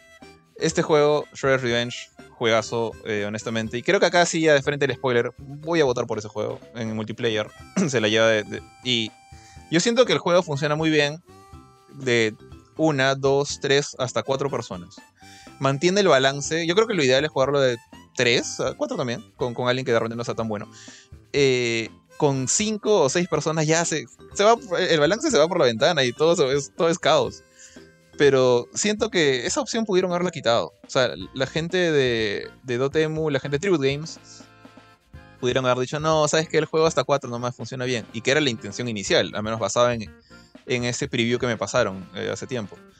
Y después creo que llegó un momento que dijeron, ¿sabes qué? Podemos hacer que funcione de 6. Fuck it. Pongamos la opción de 6 y ya y se crea un caos total que definitivamente no está bien no, Pero es divertido. es súper divertido. Sí, es entonces, si, la, si acá estamos votando por multijugador, ¿qué, mejor razón que aquel juego que, que dice, este se juega muy bien de 4, pero te doy la opción de jugarlo de 6 si quieres y ponemos el meme este de, de Maxwell Lord de Wonder Woman 85, que es lo único bueno que ha salido de esa película. y este juego es, es tal cual. Eh, yo creo que debería ganar eh, Shredder's Revenge de, lejos. Ojo, ojo, algo que también quiero comentarles a todos los que nos están escuchando. Gamecore, eh, ojo, no solo somos nosotros dos, somos un grupo mucho más grande y la decisión final, para que quede este claro, eh, si bien acá yo, yo, puedo decir yo quiero votar por este, Jorge va a decir yo voy a votar por el otro, al final la decisión va a ser una decisión grupal y nada de lo que estemos diciendo acá va a ir necesariamente como elecciones finales de nuestro ballot que vayamos a presentar de manera oficial en el Game Awards. Ojo, solo voy a comentar eso. Así que al final no se está spoileando nada, por lo menos de nuestra parte. Eh, quiero, solo quiero hablar una cosita más, tío, acerca de Call of Duty, que jugamos el, poncha, el, la beta lo jugamos con la gente del Telegram. Y, le he pasado bomba, tío. Bomba, bomba. Nos hemos cagado de risa. Dos horas y media, tres horas que habremos jugado, ¿no? Con Ari, con la gente del Telegram, con Roberto, con este, con Julio. Puta, un mate de risa, tío. Cagándonos de risa. Y luego ya lanzado el juego. Eh, hemos vuelto a ingresar con ellos a unas partidas de multijugadores y le hemos pasado bien. Entonces, para mí, eso también le brinda a Call of Duty un elemento bien chévere de jugar con tus amigos. Obviamente es un juego multijugador y te, brinda toda esta buena onda de jugar con tus patas, cagarse de risa en las partidas y ver al final cuál es el más manco. Este, spoiler alert, es Ari. Es Ari, tío. no cuál es el mejor, cuál es el más manco. Siempre cuál es el más manco, tío. Spoiler alert, es Ari. Y, y ya, pues eso siempre es paja, eso siempre es chévere. Entonces yo, ese es como que un elemento que digo, Call of Duty lo tiene lo tiene y asumo que todos los demás también, ¿no? Si juegas con amigos todo es mucho más divertido dependiendo del juego. Pero, eh, eh, digamos que la regla es que cuando juegas con amigos solamente por lo menos le suma dos puntos más a la diversión. Entonces por lo menos con eso creo que todos los juegos están cubiertos, pero le tengo un cariño extra a Modern Warfare 2 por lo que ya por lo que te he comentado. Entonces ya. Vamos al siguiente, tío, es el mejor juego de deporte o carrera. Te doy los, los nominados, son F1 2022, que está bastante bueno, pero me parece muy similar al, anterior. Así que por ahí lo dejo. Está FIFA 23, está NBA y, FIFA 23 pasa lo, lo, mismo que con F1 22. Siento que es mucho más de FIFA 22, solo que ahora se ve mucho más bonito. Se ve mucho más bonito. Está NBA 2K23, está Gran Turismo 7 y está Oli Oli World, tío. El Gran Turismo 7 me, parece un buen juego. Me parece que está, creo que tiene sentido que está ahí. Oli Oli World me sorprende. No lo he jugado, sé que lo jugó Panchito en su momento. Eh, pero digo, tío, ¿y dónde está WWE 2K23? No sé. O sea, no, sé si, bueno, en, la información que, has recibido dice algo al respecto, pero será porque no es, como que es, no es verdadero deporte, no es verdadera pelea, es actuado, por eso no lo consideran. No tengo la menor idea. No tengo la menor idea. No, no hay, no hay nada, no han dicho nada. solo se mencionó lo de mejor adaptación porque era la primera vez eh, de esa categoría en los Game Awards. Luego todo lo demás ha sido tal cual siempre ha sido. Pero yo digo, pues no por último, yo he jugado un poco de WWE y me parece tanto. Bueno, es que yo no soy fan del NBA, no soy fan. Simulador. No soy. Más que otra. Sí, yo no soy fan del NBA, no soy fan, no soy fan, no soy fan de ver partidos de, de básquet y demás. Eh, me gustan mucho los juegos de carros, de carreras, así que puedo entender lo de F1 22, porque sí es un muy buen juego. Puedo entender lo de Gran Turismo 7, me encantan, me encantan los carros, yo, o sea, yo soy, yo prefiero mil veces más los cards, los juegos de cards, pero disfruto los juegos de carrera, los juegos de carros. Eh, FIFA 23 me gusta mucho. O sea, me gusta mucho también el, juego, eh, los juegos de, de, fútbol. Y sabemos que FIFA 23 ahorita es más. Está tirando más a, un arcade que a un, que a un simulador. Y eso a mí me, gusta. Me gusta bastante. Oli Oli World no lo he jugado, pero Panchito me ha hablado bien del juego. Acá es, simplemente es un tema de gustos, porque como te digo, yo no soy tan fan de NBA, más allá de que pueda ser un buen juego, yo hubiera puesto ahí este, a la WWE, definitivamente. Bueno, acá por mi lado desafortunadamente creo que no he jugado ninguno de esos juegos. Eh, entonces no tengo nada que decir al respecto, honestamente, que siento que no son mi estilo de juego. Entonces también sería un poco mezquino a mi lado como que agarrar y empezar a, eh, eh, decir, debe ganar este porque es mi deporte favorito. Que, en, mi caso, de, este montoncito sería este, Fórmula 1, el juego de carreras. Pero no me gusta mucho la cantidad de reglas que te meten. a mí me gustan las carreras. No necesariamente me gustan las carreras súper realistas y súper simuladas. Si hubiera estado WWE, quizás hubiera, le hubiera dado mi, voto, ¿no? Pero no está, así que eh, creo que por el momento simplemente dejaré incógnita una, ah, mi, digamos, mis elecciones pero no, no es mi categoría definitivamente, sorry. Vale, tío. Mejor juego de estrategia o simulación. Doom, Spice Wars, está Mario Plus Rabbids, Sparks of Hope, Total Warhammer 3, Two Point Campus y Victoria 3. Yo voy a hablar solo acerca de dos eh, que tienen mucho mi atención y podría votar por cualquiera de estos dos. Uno es Mario Plus Rabbids, Sparks of Hope, que es tan chévere como el, el juego anterior e inclusive siento yo mucho mejor porque le han metido más cosas, hay más libertades, hay más opciones de combos con tus personajes, la historia es increíble, es un juego bastante extenso, bastante grande y, tiene, pucha, tiene todo el feeling de los personajes de Mario con los rabbits, entonces al final es como que una mezcla bastante disfrutable. Pucha, totalmente recomendado, me parece un juego increíble y paja que esté acá. Y el siguiente es Two Point Campus. Yo soy fan del Two Point, yo empecé con Two Point Hospital.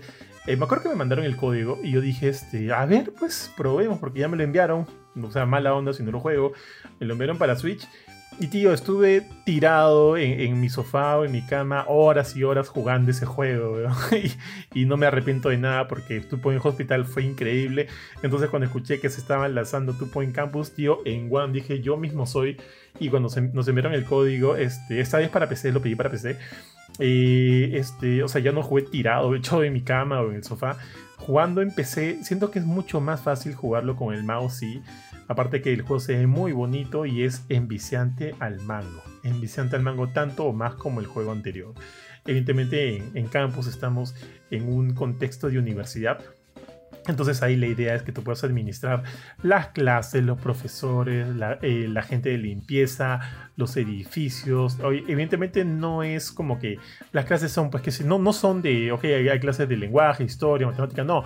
Son clases locasas, pues loquísimas eh, clases de cómo convertirte en el mejor mago, clases de cómo este, eh, tener cuidado cuando lleven sapos. Son, son tonterías, pero que son muy, muy disfrutables, muy disfrutables. Entonces, para mí, cualquiera de los dos son buenos nominados y yo podría votar. Ya, ya veré, ya veré por cuál voto. Bueno, en mi caso, una vez más estoy en problemas acá, pero ahora sí fregado, porque no. El, único juego que acá conozco o tengo una idea de qué, de qué va, de qué trata, cómo se juega, es Mario Rabbits.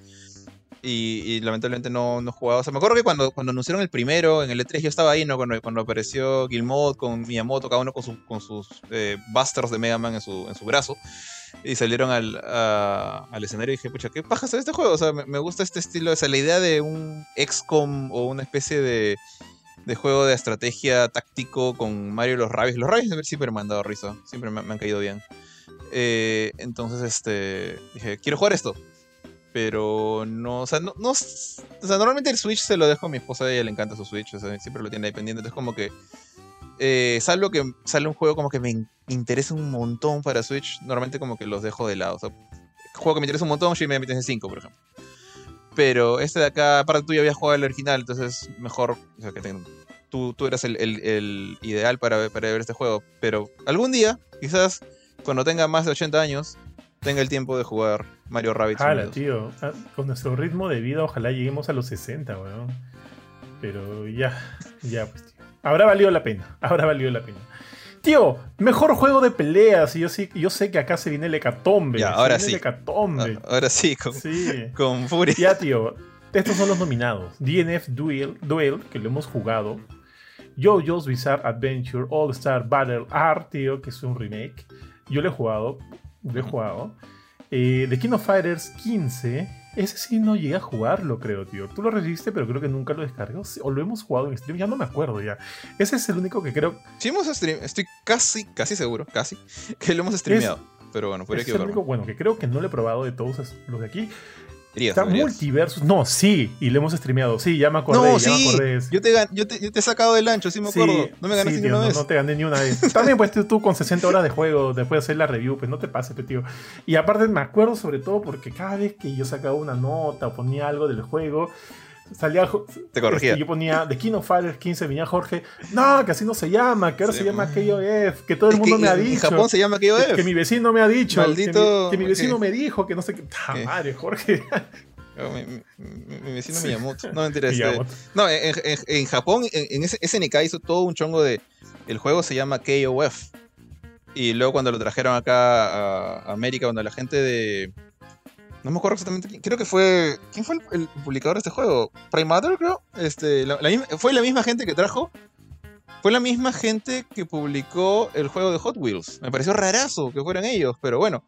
Eh, ahorita Playmore. corrígeme si. Ah, no, no, no, no. si no- este, Play. No, No. Playmore no, Playmore es SNK. Eh, mira, distribuidor SNK, Playon, SNK, Playmore. Playon. Playmore, sí es Playmore. No, no, no dijiste O sea, son tres, dependiendo de tu región, ¿no? SNK, Playon o Playmore. Claro, el, el tema justamente es este. Creo que la, la gente que, al menos que trabajó con nosotros, fue justamente la agencia de Playon. Play-. Playon tenía antes otro nombre. Eso es lo que me estoy confundiendo. Bueno, ya. Volviendo a, a los juegos. eh, ¿Tienes algún como que. algo que, me, que comentar ahí, algún favorito, algo por el estilo? Nomás. Este, ah, bueno, a ver, a ver, a ver, a ver. Eh, lame- me- la- lamento mucho haberme olvidado de Kingdom Fighter 15, creo que sí, es un juegazo, es un juegazo. Eh, Multiversus tengo mis, o sea, entiendo, entiendo que intentan tener el balance necesario, intentan tener este de que cada personaje se sienta lo suficientemente bien y apto para que para tener peleas justas, por más allá de que sean dos contra dos, entiendo eso, pero hay algunos elementos que todavía no me terminan de cuadrar de Multiversus, por más allá de que sí creo que haya bastante potencial. ¿ah?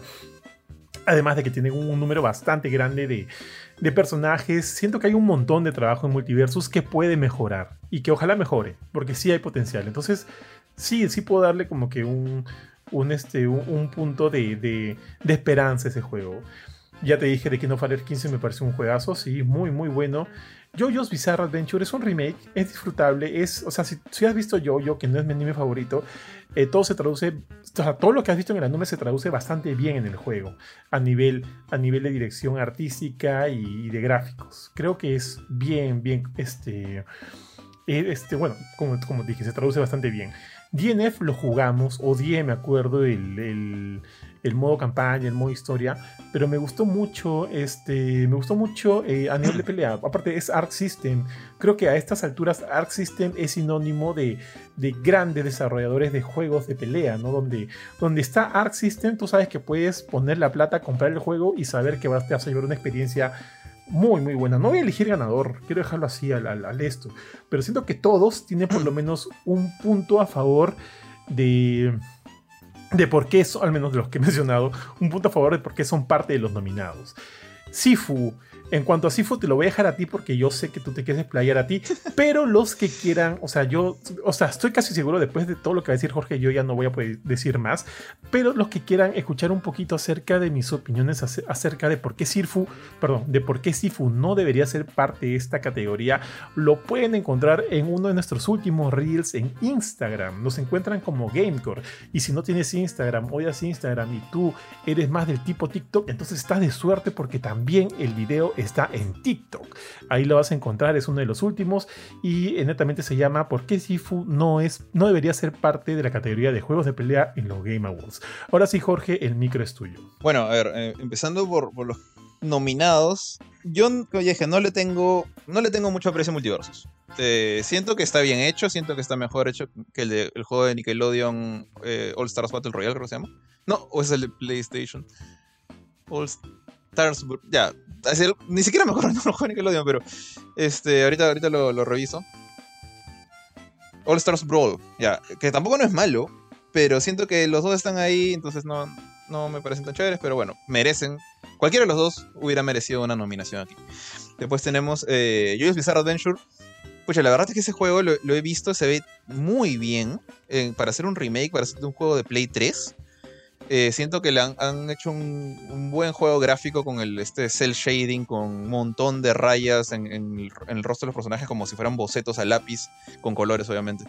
Eh, pero más parece que imitaran el manga más que el anime de Yoyo. Entonces se ve, bastante, bastante chévere. Con, este estilo de pómulos super marcados, con facciones casi que, o sea, parece que el cachete de un, personaje yo te podría cortar la cara con, con solamente acercarse a ti.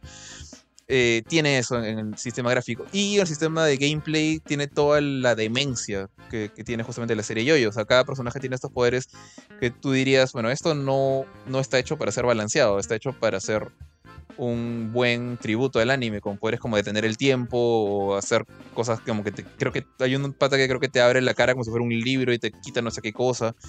No, no, no he visto yo tampoco, pero sé que es súper estilizado y de hecho eh, yo me acuerdo que en el momento que llegó a su juego, eh, tú me dijiste si, lo quería yo no tenía tiempo, porque estaba, creo que estaba de viaje, creo que estaba justamente en mi viaje de septiembre con mi familia. Me hubiera gustado jugarlo, pero de repente lo bajo algún día de tu cuenta.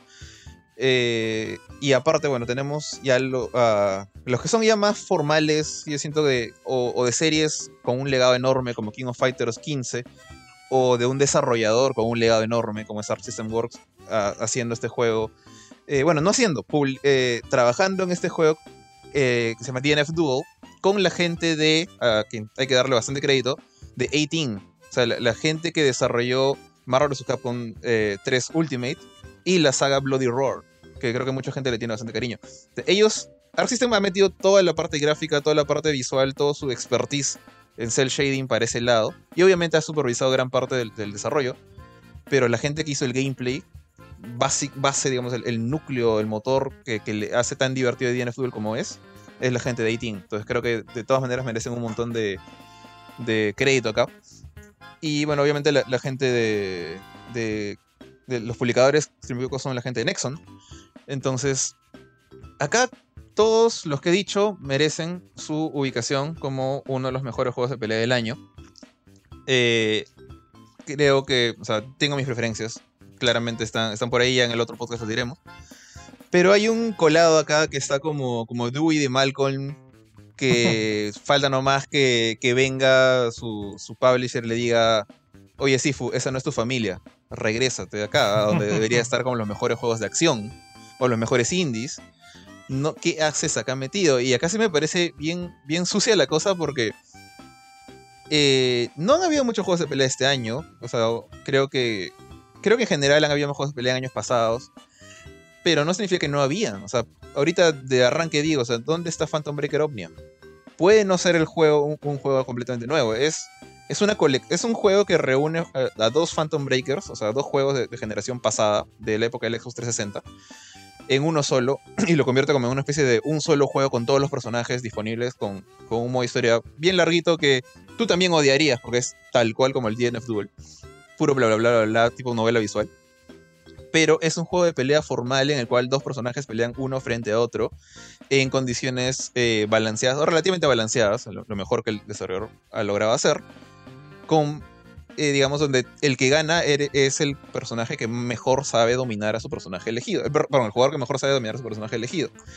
tiene modo versus, tiene modo para jugarlo online con otras personas tiene una pantalla de selección de personajes y puedes elegir al que más te guste para ganar la otra persona, sea online o localmente, o a la máquina en arcade. Y modo historia. Mientras que Sifu, lo único que tiene en, digamos, relación a un juego de peleas es que tu personaje puede meterle un puñete a otro. No hay nada más que haga que Sifu sea un juego de peleas. Que para mí, ¿qué es lo que tiene que tener un juego de peleas para ser considerado un juego de peleas? No tiene que ser un juego así tipo Street Fighter uno contra uno en una zona plana. Puede ser un juego en 3D. Puede ser un. Incluso. Incluso cuando salió One Punch Man. Como que dije, mm, bueno, ya. es un, es un arena fighter, es un juego de peleas como lo que ahorita sería el juego de Demon Slayer, por ejemplo, que también, o los juegos de Naruto, que tienen ese mismo sistema 3D que te mueves libremente en una arena abierta, pero sigue siendo un combate, eh, bueno, por equipos, pero en condiciones iguales, los dos grupos. Acá estamos hablando de un pata que está tratando de vengar a sus seres queridos, sacándole el ancho a un montón de peleadores en condiciones totalmente desiguales como en un brawler, en el cual lo más básico es parries, contraataques y, y mecánicas que retan a tus reflejos, más, que, más, más o menos como lo que hace Arkham, y no tanto a tu capacidad de hacer eh, combos, estrategias o defenderte, bueno, defenderte así, o, o, reaccionar a las acciones de tu, de tu rival que tiene una capacidad similar a la tuya. Estás peleando contra un montón de IAs que tienen más poder que tú, pero menos inteligencia. Y la idea es que justamente utilices tu inteligencia y tu habilidad y tu astucia y tus reflejos para ganarles en condiciones totalmente desiguales como en cualquier brawler o juego de acción, un hack and slash, hasta podría decir que podría ser Sifus una especie de hack and slash, más que mucho más que un juego de peleas. O sea, rompe con demasiadas cosas eh, que un juego de peleas tiene que tener para decir que es un juego de peleas. Eh, ahora, uno podría decir ya, y en Smash, cuando estás jugando en modo todos contra todos en, de 8, también todos están en, iguales condiciones. En multiversos, cuando juegas 2 contra 2, están en iguales condiciones. Y el otro factor es que están en un, en un entorno competitivo. Estás tratando de ganarle al otro equipo o al otro peleador. Eh, acá estás tratando de avanzar en los niveles, estás tratando de pasar la campaña. Y estás tratando de pasar la campaña con una sola vida, porque es un roguelike. Eh, nada de eso dice juego de pelea no hay modo versus, no hay, mucho menos hay modo online, no hay ni una miserable opción multijugador. Entonces, y acá no le echo tanto la culpa a... Bueno, sí, en gran parte, en parte le echo la culpa a los organizadores de, Game Awards por permitir que Sifu sea simplemente nominado, pero más le echo la culpa a la gente de prensa que dijo, ay, no he jugado más que King of Fighters. Ah, pero jugado Sifu, y, y hay peleas, y, y le metes puñetes al enemigo en la cara. Voy a poner Sifu, y los puso. Y hay suficientes de de esa gente que no ha, simplemente porque no ha jugado suficientes juegos de pelea este año, que habían, unos cuantos, pero habían, no lo pusieron. Entonces, ya, si quieres mete Guilty Gear Strive, no se supone que cuando sale DLC también puedes mencionar un juego de pelea del año pasado, como, como hizo Street Fighter V para ser renominado el año pasado, como hizo Mortal Kombat para reentrar hace años con Aftermath y con la versión Ultimate. Haciendo esas jugadas que yo consideraba jugadas sucias, porque son juegos de antes que no deberían estar compitiendo con juegos nuevos, pero que Game Awards lo permite porque han lanzado nuevo contenido. Ahí tienen, ahí tienen Guilty Gear. Guilty Gear Strife ha lanzado contenido este año. ¿Qué shit hace Sifu acá? Una vez más, Sifu, te quiero mucho, pero esta no es tu familia. Entonces, en verdad, en verdad no sé qué hace. Y si gana, si gana, ahí sí voy a, voy a romper algo. Ojalá sea algo que se pueda reparar. Pero eso, ese es mi rant. Y, y definitivamente saben que vote por quien vote no va a ser por Sifu. Sí. No en esta categoría. Tío, total, totalmente de acuerdo contigo. De hecho, me acuerdo que cuando vimos eh, los, las nominaciones oficiales, este, nos quedamos conversando mucho acerca de, de por qué, ¿no? ¿Cuál, cuál había sido la, la línea de la elección de, de Sifu y, y, empezamos a pensar bastante, inclusive a, tra a tratar de, de, construir un poquito eh, el género de juego de pelea, ¿no?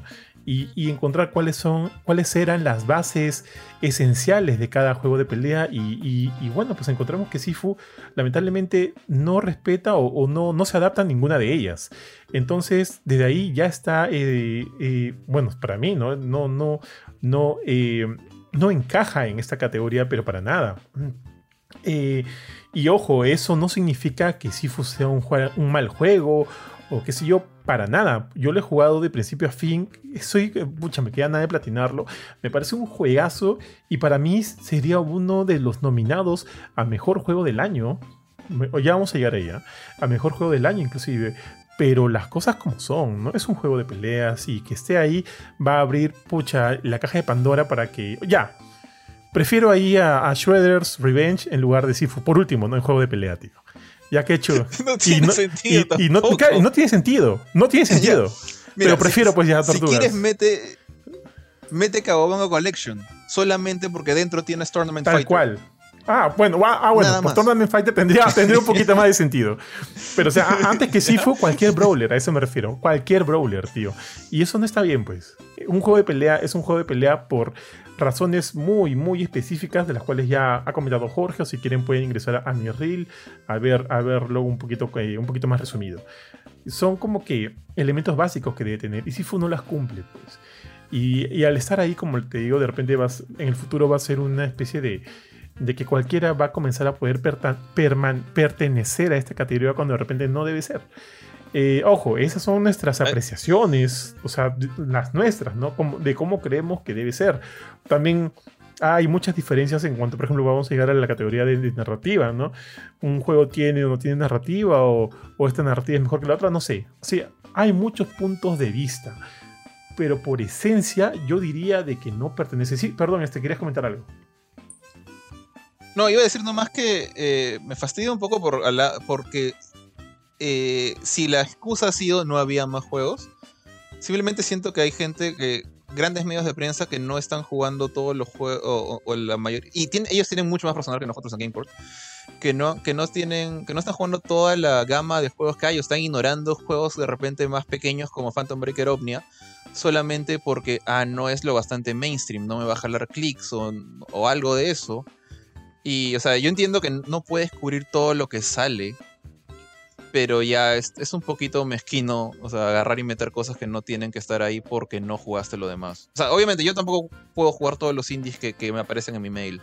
O todos los juegos, incluso juegos que, te, digo, no, toma, por favor, ayúdame, o, quien sea alguien, eh, Benito, quien, pueda, porque a veces la carga es fuerte. Pero ya eso no significa que vas a meter a alguien donde no debe, porque al final el pobre Sifu se está comiendo publicidad mala que no merece. De acuerdo, totalmente de acuerdo. Y es por eso que te digo, o sea, yo creo que, mira, yo lo hubiera nominado para Juego del Año, porque es un gran juego, es un gran juego. Esto no es culpa de Sifu para nada, como ya lo has dicho, para nada. Eh, tampoco quiero buscar culpables, en fin, pero sí siento que ahí ha habido algo que no se ajusta como debería ser. Pero bueno, pasamos. Pasamos al siguiente, mi estimado Jorge. ya se, acabó, el rant. Mejor RPG, tío. Esta es tu categoría, básicamente. Y mira, voy a nombrar a quienes están acá adentro. Por un lado tenemos a Elden Ring, tenemos Live a Live, Live a Life a, Life a Live, ¿cómo lo dirías? ¿Cómo se pronuncia esto? ¿Cómo, se pronuncia? Tú lo jugaste. Life a. Nunca, supe cómo se pronunciaba, pero es un juego chévere. Yo siempre le dije Live a Live. Pokémon Legends Arceus, que también lo. Oye, he jugado la mayoría de estos, ahora que lo pienso. Triangle Strategy, eso no lo he jugado. Y Xenoblade Chronicles 3. Y perdón. ¿Ese, ese de quién lo Yo lo he jugado. Yo lo he oh, jugado. Es un juegazo. Es un juegazo. Sí, está, está, está, nominado a Mejor Juego del Año. Ya, mira, eh, mira eh, esta, esta categoría está, está bien brava, ¿ya? Porque tenemos a dos pesos pesados aquí de todas maneras, de todas maneras.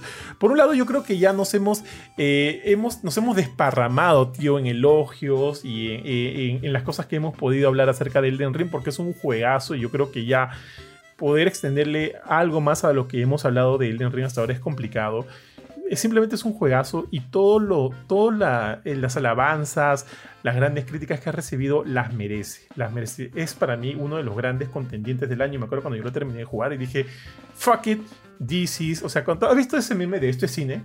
Tío, Elden Ring es cine, es, videojuego, es, es, libros, es literatura, es todo, ¿ya?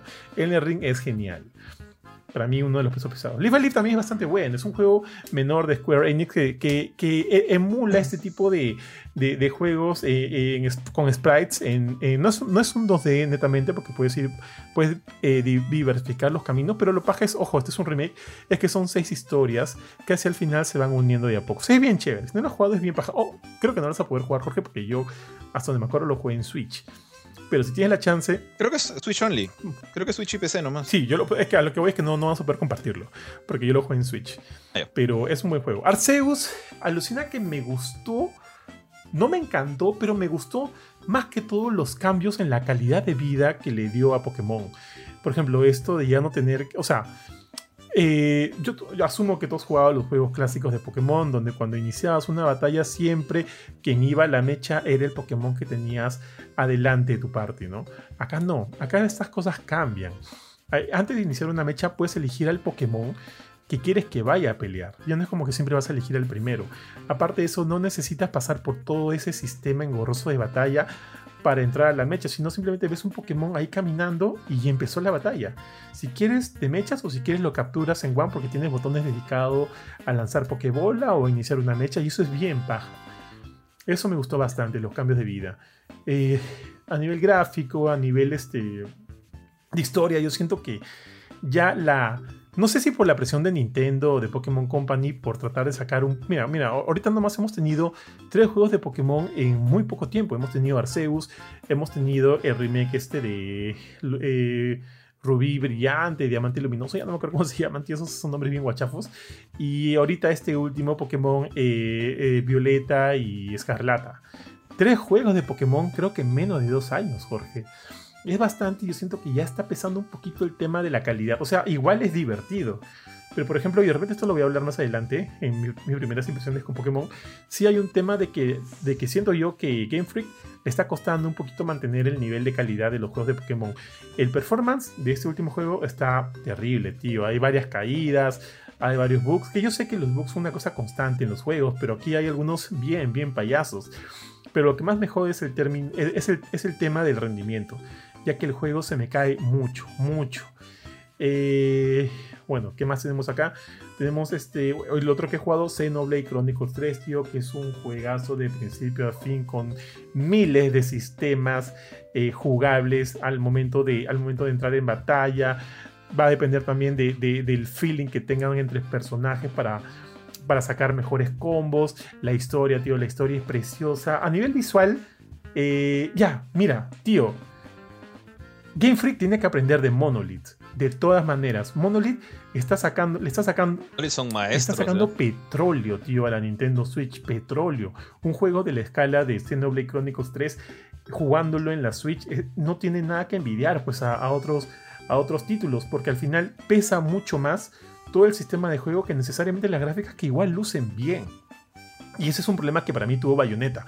Bayonetta es jodidamente Bayonetta 3, jodidamente divertido, jodidamente divertido pero sí se siente que yo, cada vez que jugaba yo decía, quiero jugar el remake o el port de este juego de PlayStation 5 o de Xbox o de PC, porque sé que puede disfrutarse más. Con todo lo divertido que es Bayonetta, sí le pesa el elemento visual. Pero eso obviamente ya no es culpa tanto de los desarrolladores más que allá del, sistema, ¿no? Al cual lamentablemente tienen que estar limitados. Eso siento, y eso siento que no pasó con Chronicles, con Xenoblade Chronicles 3. Alucina. Pero bueno, eh, no voy a elegir acá a mi, a mi. No voy a dar mi elección. Creo que se cae medio relativamente de maduro. Pero esa es un poquito mi vivencia con cada uno de los juegos. Eh, bueno, o sea, la verdad, yo de acá he jugado solamente uno. Así que estoy un poco en, desventaja. La, mayoría de estos juegos son, son de Switch y, me sorprende bastante. O sea, sé que eh, Nintendo Switch tiene muy buenos RPGs. Tiene una, digamos, una gran variedad para la gente que le gusta este, este género. Me da un poquito de, de, penita que, que Square, creo que es más que nada por, por, la fecha el problema, que Square ha lanzado tantos RPGs en solamente el mes de octubre y septiembre, los meses de octubre y septiembre, tan de golpe que probablemente no han llegado como que a calar mucho en la, en la mente de, los, del jurado. Eh, como, bueno, este, a ver, Diofield Chronicles, que lamentablemente todavía estoy muy, muy, muy early. Lo, he jugado y me, me, está gustando un montón, pero por temas de, de viaje y otras cosas no, no he podido sacarle tanto el jugo. Pero otros juegos que sí he jugado, como eh, el Valkyrie Elysium, que es, más action que RPG, pero bueno, acá también está Elden Ring, así que creo que no es, una, es un gran limitante. Y después está Star Ocean, que me ha encantado, que ya voy a hablar después en, el review, me, ha gustado un montón, a pesar de que no le pondría pues un 10 ni 9.5 ni nada de eso. Es un gran, un gran RPG. Eh, pero, entonces no puedo descontar estos de acá porque no los he jugado. Eh, salvo Elden Ring. Elden Ring sí, o sea, merecidísimo su sitio. Podríamos discutir un montón qué tan RPG tienes que ser para entrar acá, pero Elden Ring tiene suficientes factores. O sea, tiene todo el manejo de, atributos de personaje, de mejora clásico de los Dark Souls, el equipo, la cantidad de armas y cosas que puedes poner, y toda este, esta sensación de esta enormidad de mundo en el cual tú viajas y tratas de explorar y descubrir y enfrentar un montón de cosas horribles que te quieren matar. Todo eso lo tiene Elden Ring. Entonces yo creo que eh, más, que, más que ganada su, nominación acá. Lamentablemente, iba a decir los demás, Live Alive, o, o Live Alive, o Life Alive, como se pronuncia, eh, no, ni siquiera lo tenía en mi radar hasta que vi que apareció el review en Court. No, no sabía ni qué era, o sea que asumo que es un Switch exclusive porque me hubiera enterado. Algo de Square y que salía también en, Play o en PC, por ahí se me hubiera. De repente está en PC también. por ahí hubiera estado más atento, ¿no? Como, como los juegos que mencionaba hace un rato. Pero bueno, tú me dices que es bueno, confío en tus palabras. Eh, Legends Arceus, o Arceus, como se pronuncia el nombre del pobre Pokémon. Eh, mi esposa lo ha jugado, se lo regalé, de hecho, por Navidad, por Navidad del año pasado se lo regalé, si no me equivoco. Eh, porque salió el año pasado, solo que casi al final del año, por eso es que está acá. siento que. No sé, no, sé qué tan bueno sea, no lo he jugado, pero la poca experiencia. A mi, a mi esposa le encanta Pokémon y siento que como juego de Pokémon no le gustó tanto. Me dijo que se frustró con, ciertas nuevas mecánicas, el, tema este de la nueva manera de atrapar a los Pokémon, como que action-based, no le gustó mucho. Yo siento que está bien como un experimento, siento que Game Freak tiene que seguir haciendo esas cosas raras, aunque sea con spin-off como este, no confiarse siempre en la misma mecánica, la fórmula probada de los Pokémon, digamos, regulares o normales. Le doy mi, mi beneficio por ahí, siento que han hecho algo chévere pero le robaste el sitio Star Ocean, maldita sea. Y, después eh, Triangle Strategy. Ese juego es de la gente que hizo. Eh, ¿Cómo se llama? Bravely Default, Bravely Default 2 y Octopath Traveler, ¿no? Sí, así es, tío.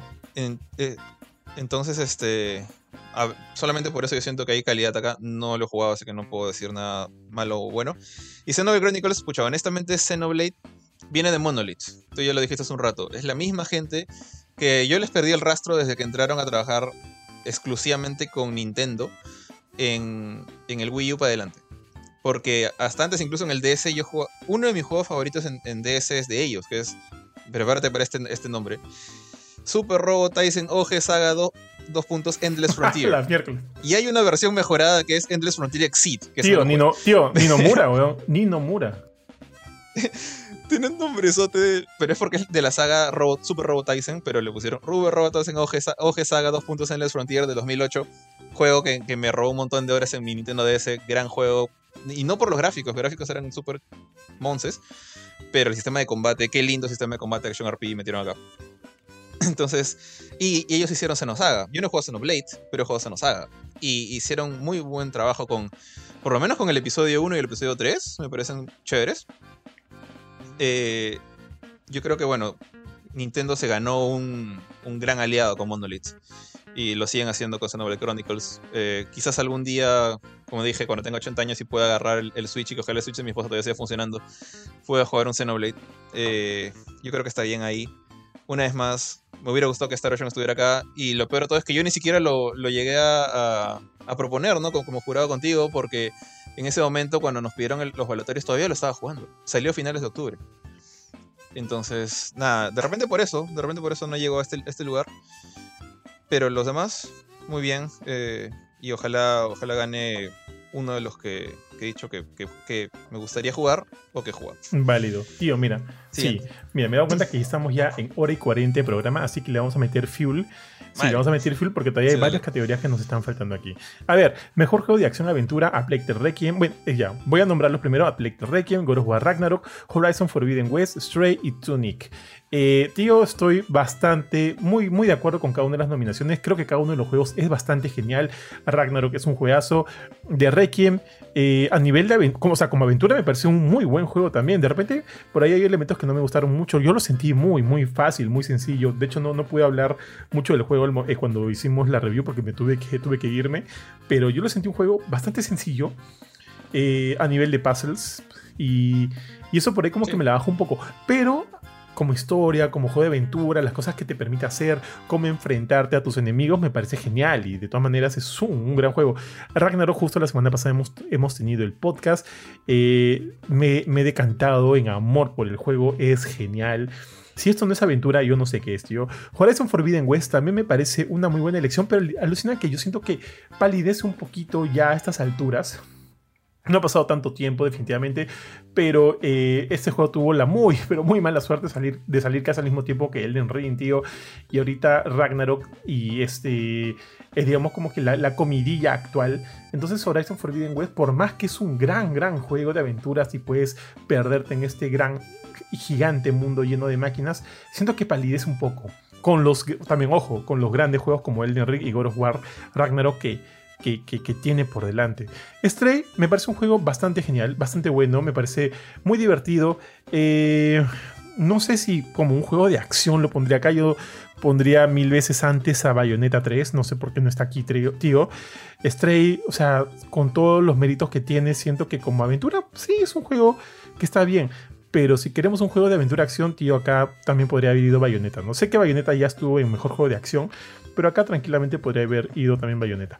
Tunic no lo he jugado, pero eh, el bofetón me ha hablado muy bien de ese juego, muy, muy bien. Y con él este, también hicimos la, a nuestros nominados y lo nominó porque siente que, es digno, digno representante de esa categoría. Dale, George. Eh, bueno, rápidamente acá, eh, de estos de acá, los que más, los que más, dedicado, más tiempo le he dedicado es a Plague Tale y a Horizon. Ambos son, son grandes juegos, siento yo que se diferencian por el mundo abierto y el combate. O sea, Horizon es mucho más enfocado a combate, mucho más enfocado a acción. Mientras que Plague Tale creo que se, apoya más en la aventura. O sea, es más una historia súper trágica, súper llena de drama, con un montón de, de clímaxes emotivos y, digamos, como para moverte el bobo.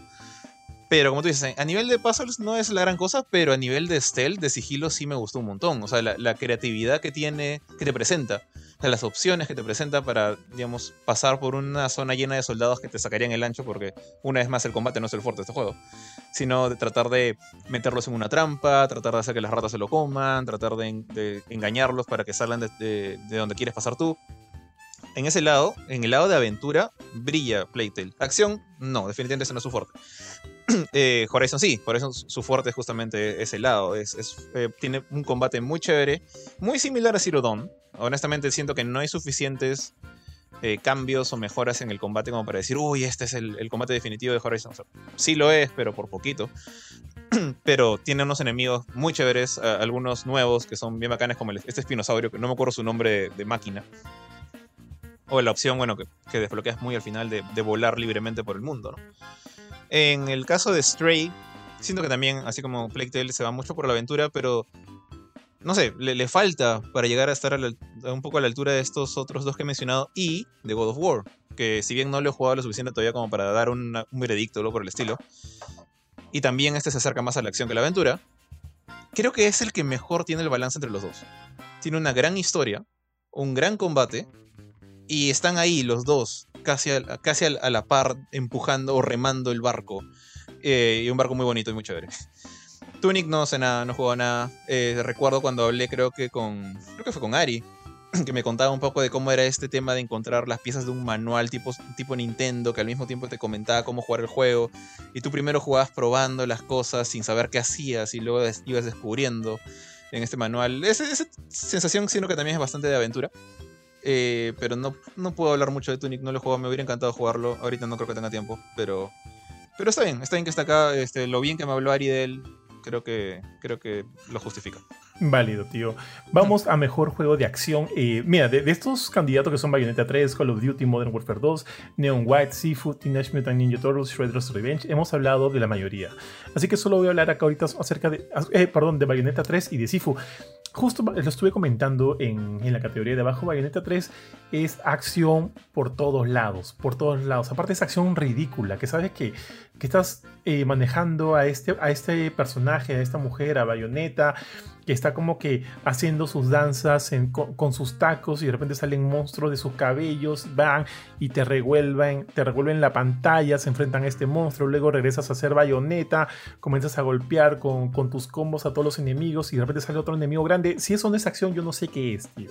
Porque es muy divertido y todo acompañado de música este, más, más que precisa, más que perfecta.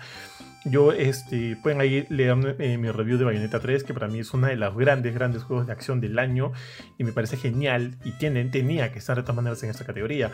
El otro es Sifu, que bien, ya hemos hablado de lo que Sifu no es, pero creo que ahora toca hablar de, de, de, las bondades de Sifu, que siento que es uno de los juegos de acción más divertidos de los últimos años. Y no solo eso, porque también es bastante, bastante retador, bastante demandante. No al nivel de lo que podría ser un juego de tipo Souls, no, pero sí, necesitas aprender a jugar, necesitas aprender a utilizar tus combos, a leer a los contrincantes, por lo menos a los jefes y algunos, este, algunos enemigos un poco, este, o sea, no los casuales, pero de repente algo mayores, o sea, de un, con un rango mayor, porque no va a ser una tarea sencilla. A mí me costó terminar Sifu y cuando lo terminé sentí que había aprendido bastante. Si tú no aprendes algo que te enseñan en los primeros niveles, va a ser imposible que mates al boss del segundo nivel, va a ser imposible. Me acuerdo que yo estaba, yo lo estaba jugando y Philip también, entonces de repente era la una de la, era la, una de la mañana, tú sabes que yo me duermo temprano, pero ese día no sé por qué me levanté, me levanté esa hora y vi que Philip estaba en uno de sus conocidos streams y estaba jugando Sifu. Y el men no podía con ese boss, con el que te digo, ¿no? Donde tenías que haber aprendido una técnica este, en, de antemano y haberla dominado para poder enfrentarte a este. Entonces yo le escribo, oh chino, tienes que hacer esto, esto, esto. Y el chino me lee y, comenzó a, este, o sea, me hizo caso y al final comenzó a ganarle hasta que le ganó. Y en efecto, eso es, eso es Sifu. Es como que una enseñanza de principio a fin. Y, es un juego, como te digo, yo siento que si bien no, no, no está adecuado para juego de pelea por, por ciertos elementos muy puntuales, creo que es un gran juego de acción y me hubiera encantado que también, también esté nominado a Juego del Año. Eh, bueno, eh, acá he jugado solamente dos. Hay uno que me hubiera encantado jugarlo, pero salió solamente en Switch. Eh, entonces voy a mencionarlos de uno por uno. Bayonetta 3 es uno de los que no he jugado. Eh, he visto gran parte de la campaña, más que nada por curiosidad por todo este roche que había con, el ending, que estuvieron rajando el ending. Eh, entiendo por qué rajan del ending ahora que lo he visto. Pero el juego, se, juego se ve bien, no lo he jugado, así que ahí nada más voy a decir, se, ve dinámico, se ve divertido. No juego ningún Bayonetta, no soy fan de la saga, así que no, digamos, ignoren mi, opinión por ese lado. lo mismo con Call of Duty, tampoco me gusta Call of Duty, así que ni, ni voy a decir nada más. Eh, el juego que me hubiera gustado jugar, porque me llamó súper. O sea, me llamó un montón su, estética. Está súper medio anime, pero creepy al mismo tiempo, misteriosa, loca, rara. Es Neon White. Me pareció bien chévere. Y este como shooter mezclado con platformer eh, de alta velocidad. Me hubiera gustado probar, no sé si. Creo que. Bueno, tú, sí lo conoces más. Eh, se veía bien chévere. Lo, poco que he visto de los videos, de sus anuncios, se ve interesante. Ahora sí, los que conozco mucho mejor. Eh, Sifu tiene todo esto que tú dices, ¿no? De. Eh, como buen roguelike, te, te va retando y, tu habilidad es realmente la única que va a hacer la diferencia para que lo pases. O sea, claro, te haces más fuerte cuando te haces más viejo, pero al mismo tiempo te haces más débil. Tiene, tiene ciertos elementos eh, de atributos numéricos que, que, rigen ciertos elementos del juego pero acá no es que. Ni siquiera. O sea, hasta Elden Ring te da más chances de grindear y hacerte más fuerte y. ¡Pum! Ya. estoy estoy súper este, poderoso, así que ahora sí te puedo ganar a ti, vos feo. Puedes hacer ciertas jugadas. Hay, hay voces que te dan un montón de experiencia y que no son tan fuertes en Elden Ring. Acá no. Acá es tu habilidad, es tu única, tu única chance de ganar. Y obviamente aprender skills y, cosas que, que están ahí. Que creo yo que es en gran parte la, digamos, la esencia de la acción. ¿Y, por, qué hay action RPG y acción? Porque son cosas separadas. Eh, y en gran parte es por eso. En, la acción, al no tener esos elementos de leveleo y de mejoras que tiene un RPG, es porque tu habilidad mejorando tú mismo con las, ah, eh, las técnicas y movimientos de tu personaje es lo que puede hacer la diferencia. Eh, y bueno, Teenage Mutant Ninja Turtles. Acá siento que Sifu le queda un poco grande a las tortugas. Pero igual, o sea, acción hay. Es el. Por más que hay, puristas que van a decir que Tortugas en el Tiempo es mejor. He jugado Tortugas en el Tiempo por la Kawabanga Collection y, voy a decirlo así, Shredder's Revenge le saca el ancho. Shredder's Revenge. Ah, ¿Qué cosa? A su madre, tío. Pero creo que estoy de acuerdo contigo. O sea. Sí, Tortugas in Time es un buen juego. Pero es, es un producto de su época. Una época en la cual la, industria del juego todavía, de los juegos todavía estaba en los arcades. Tú, te bastaba con un, un combito simple de tres golpes. Y Turtles in te brindaba mucho más que un combo simple de tres golpes, como lo que habías visto en Final Fight 1, por ejemplo.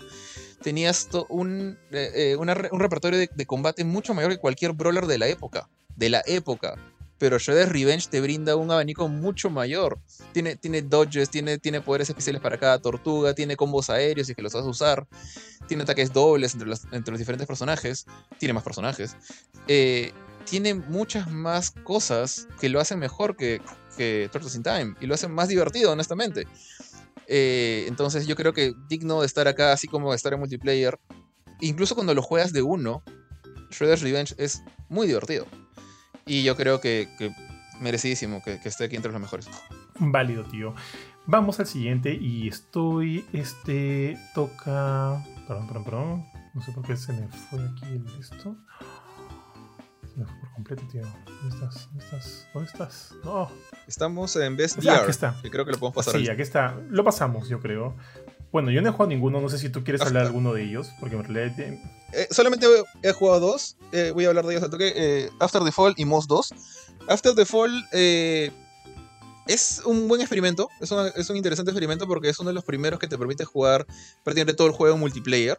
Un VR multiplayer ya de por sí es raro. Entonces me parece interesante, pero más allá de eso, es, es un buen shooter simpático de, zombies eh, en, en VR. Moss 2 es un poquito más artístico, es más de lo del Moss 1.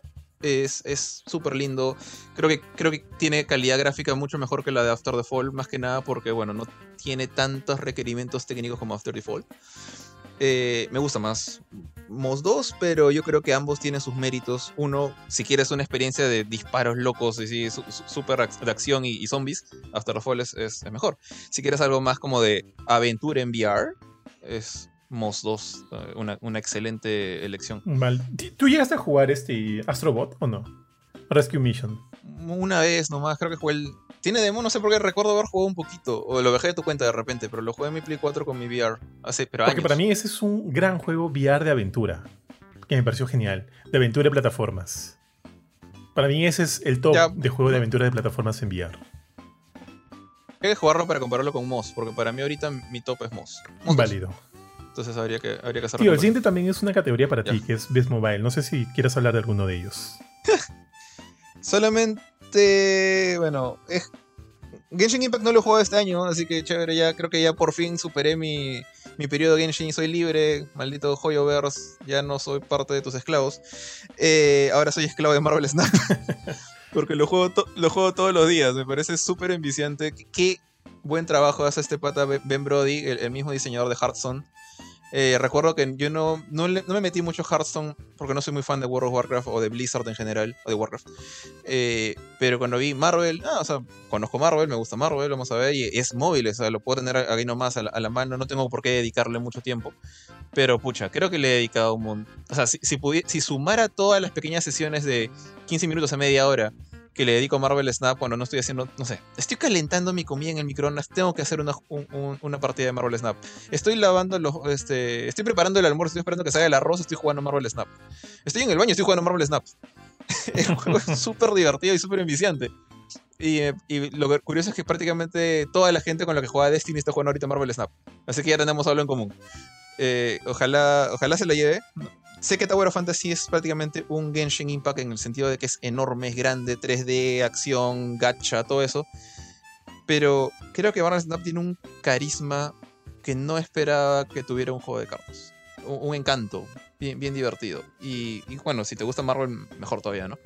Eh, entonces, ese es, ese ahorita es mi, mi favorito juego de móviles, pero eh, Genshin Impact sigue sacando contenido. La gente que se ha quedado ahí todavía con, con- el juego me habla muy bien de los, del nuevo nivel, este Sumeru, creo que se llama la nueva área basada en, en Egipto. Entonces sigue siendo este juego enorme en una máquina pequeña. Y creo que, o sea, si te gusta eso y te agrada jugar esos juegos, grandes juegos en, en tu celular, y celulares débiles pueden correrlo, es bastante, bastante meritorio. Me parece extraño que siga saliendo acá más bien Genshin Impact cuando es un juego que tiene años, de años, de años. Por las, para las bueno. expansiones, asumo, por los nuevos personajes o algo. Ok, una razón más para poner a Guilty Gear en lugar de Sifo juego de pelea. pero chévere, ok, si es por eso está bien. Y, y Tower of Fantasy también me parece que, que es el, el nuevo gran competidor a, a Genshin. No sé qué tal irá. Sé que tiene mejor acción que Genshin. O sea, he visto motos, he visto combos aéreos que Genshin no tiene. Genshin casi no tiene combos, honestamente, más allá de cambiar tu personaje y jugar con los elementos. Acá son combos más formales, de levanta a tu enemigo, agarrarlo en el aire. Y entonces se siente un poquito más hack and slashy. Eh, y no lo he jugado, no, simplemente porque creo que no, no sé, no sé por qué. Pero creo que esos tres serían como que mis grandes, mis grandes juegos de móviles del año. Válido.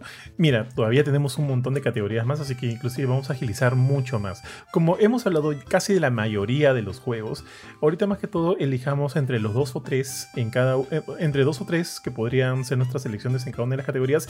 Y si por ahí tenemos o debemos decir algo, ya que no hemos, no, ya que de repente es un juego que, del cual no, no habíamos hablado anteriormente, le metemos. Porque por ejemplo acá, tío, mejor juego debut indie, yo creo que este, entre mis opciones están Stray, Tunic y Neon White.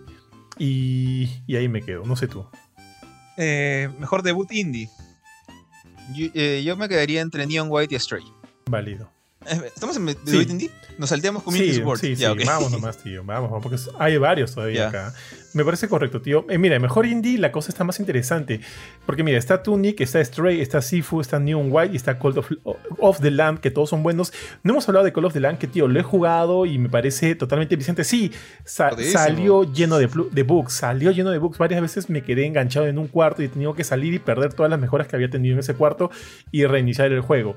Pero fuck it, no me importa. Es un juego muy entretenido, no solo a nivel. O sea, tiene este elemento roguelike que me gusta bastante de, de- de entrar en, de entrar en los cuartos, pero también tiene este nivel, este elemento de administración de tu comunidad, ¿no? Digo comunidad para que suene más bonito, porque en realidad es una secta, es tu culto. Es bueno, el juego se llama Cult of the Lamp. Culto sí, de la oveja. tiene, tiene un, este, un arte que me parece precioso, tío. O sea, ves estos animalitos todos cute, todos tiernos, pero luego, o sea, ves que están eh, en medio de un sacrificio, están sacrificando a uno de ellos, están acá alabando a sus demonios. Me parece genial. O sea, el contraste de, de esa temática, obviamente un poquito más, este, más seria, más, no, no seria, más, eh, no, no llega a ser gore, pero evidentemente mucho más este, gráfica con animalitos del bosque preciosos y creo que eso también es parte de su encanto.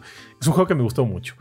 Eh, los demás ya hemos hablado de ellos. Yo creo que entre mis selecciones están de todas maneras como mejor, eh, mejor indie. Eh, Sifu, definitivamente.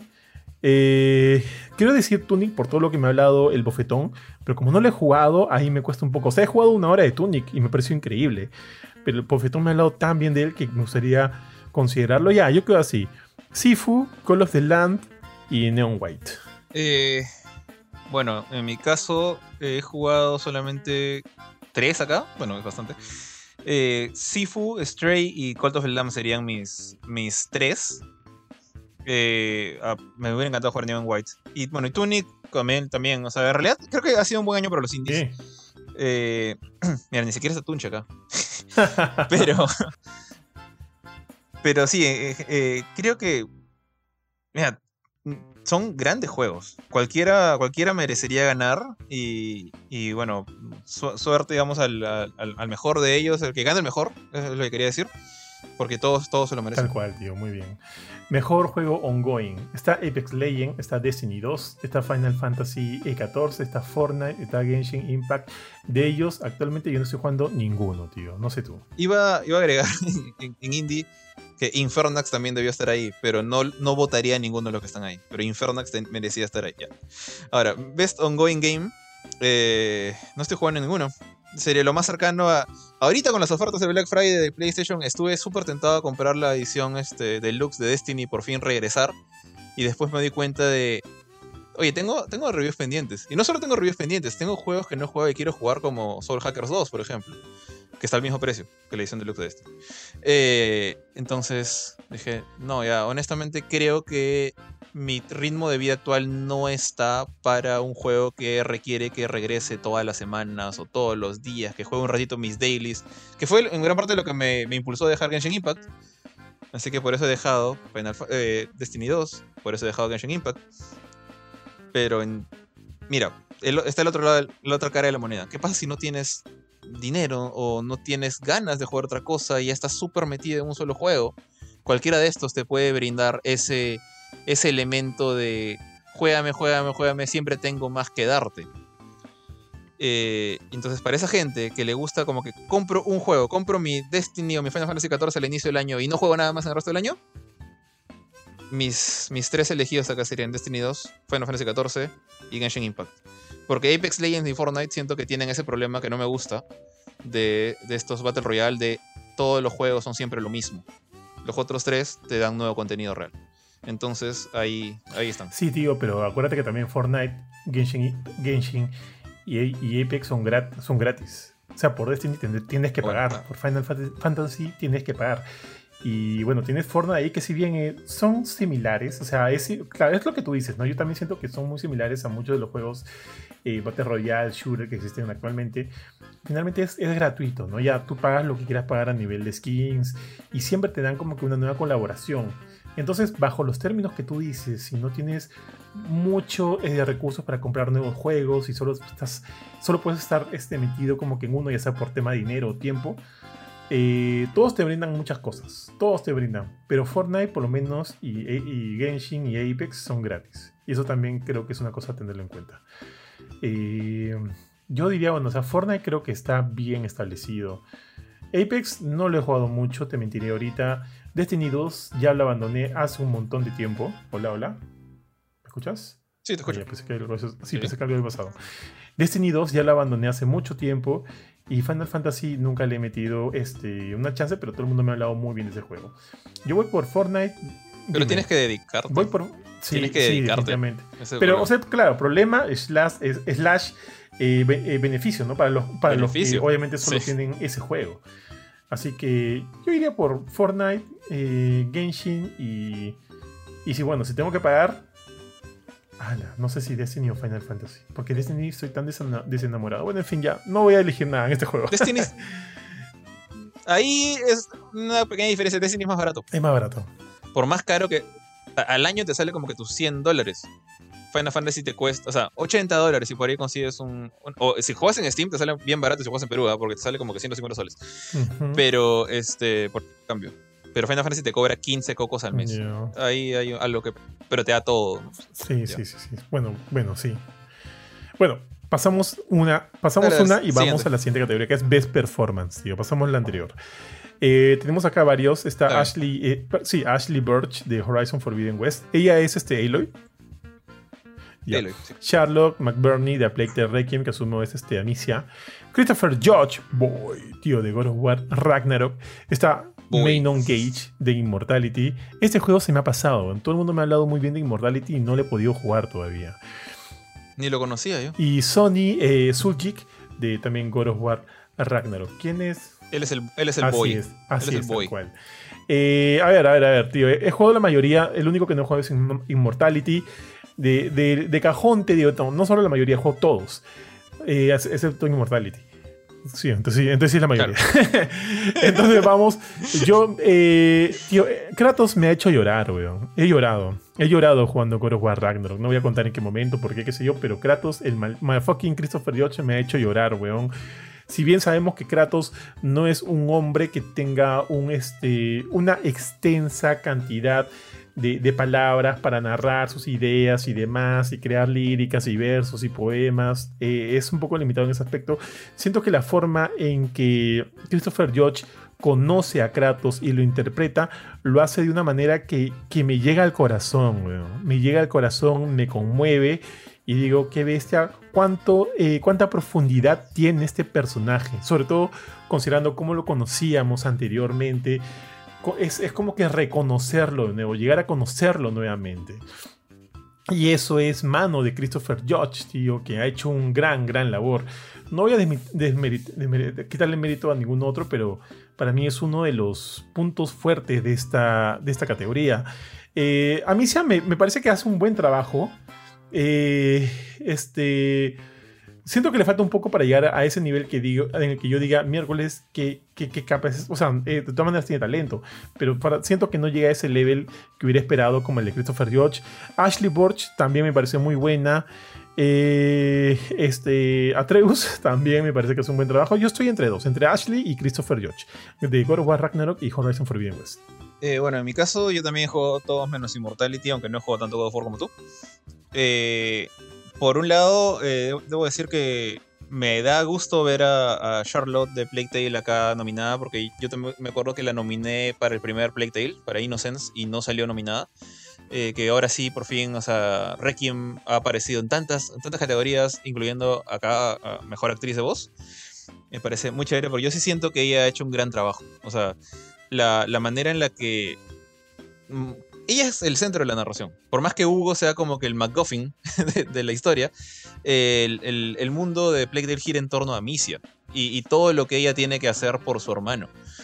Y eso se, refleja muy bien en sus emociones. Eh, cuando habla sobre Hugo, cuando está contenta, cuando lo ve sufrir y, toda la empatía se le ve a ella, está sufriendo, o cuando le sacan el ancho a la pobre Amicia y también sufre.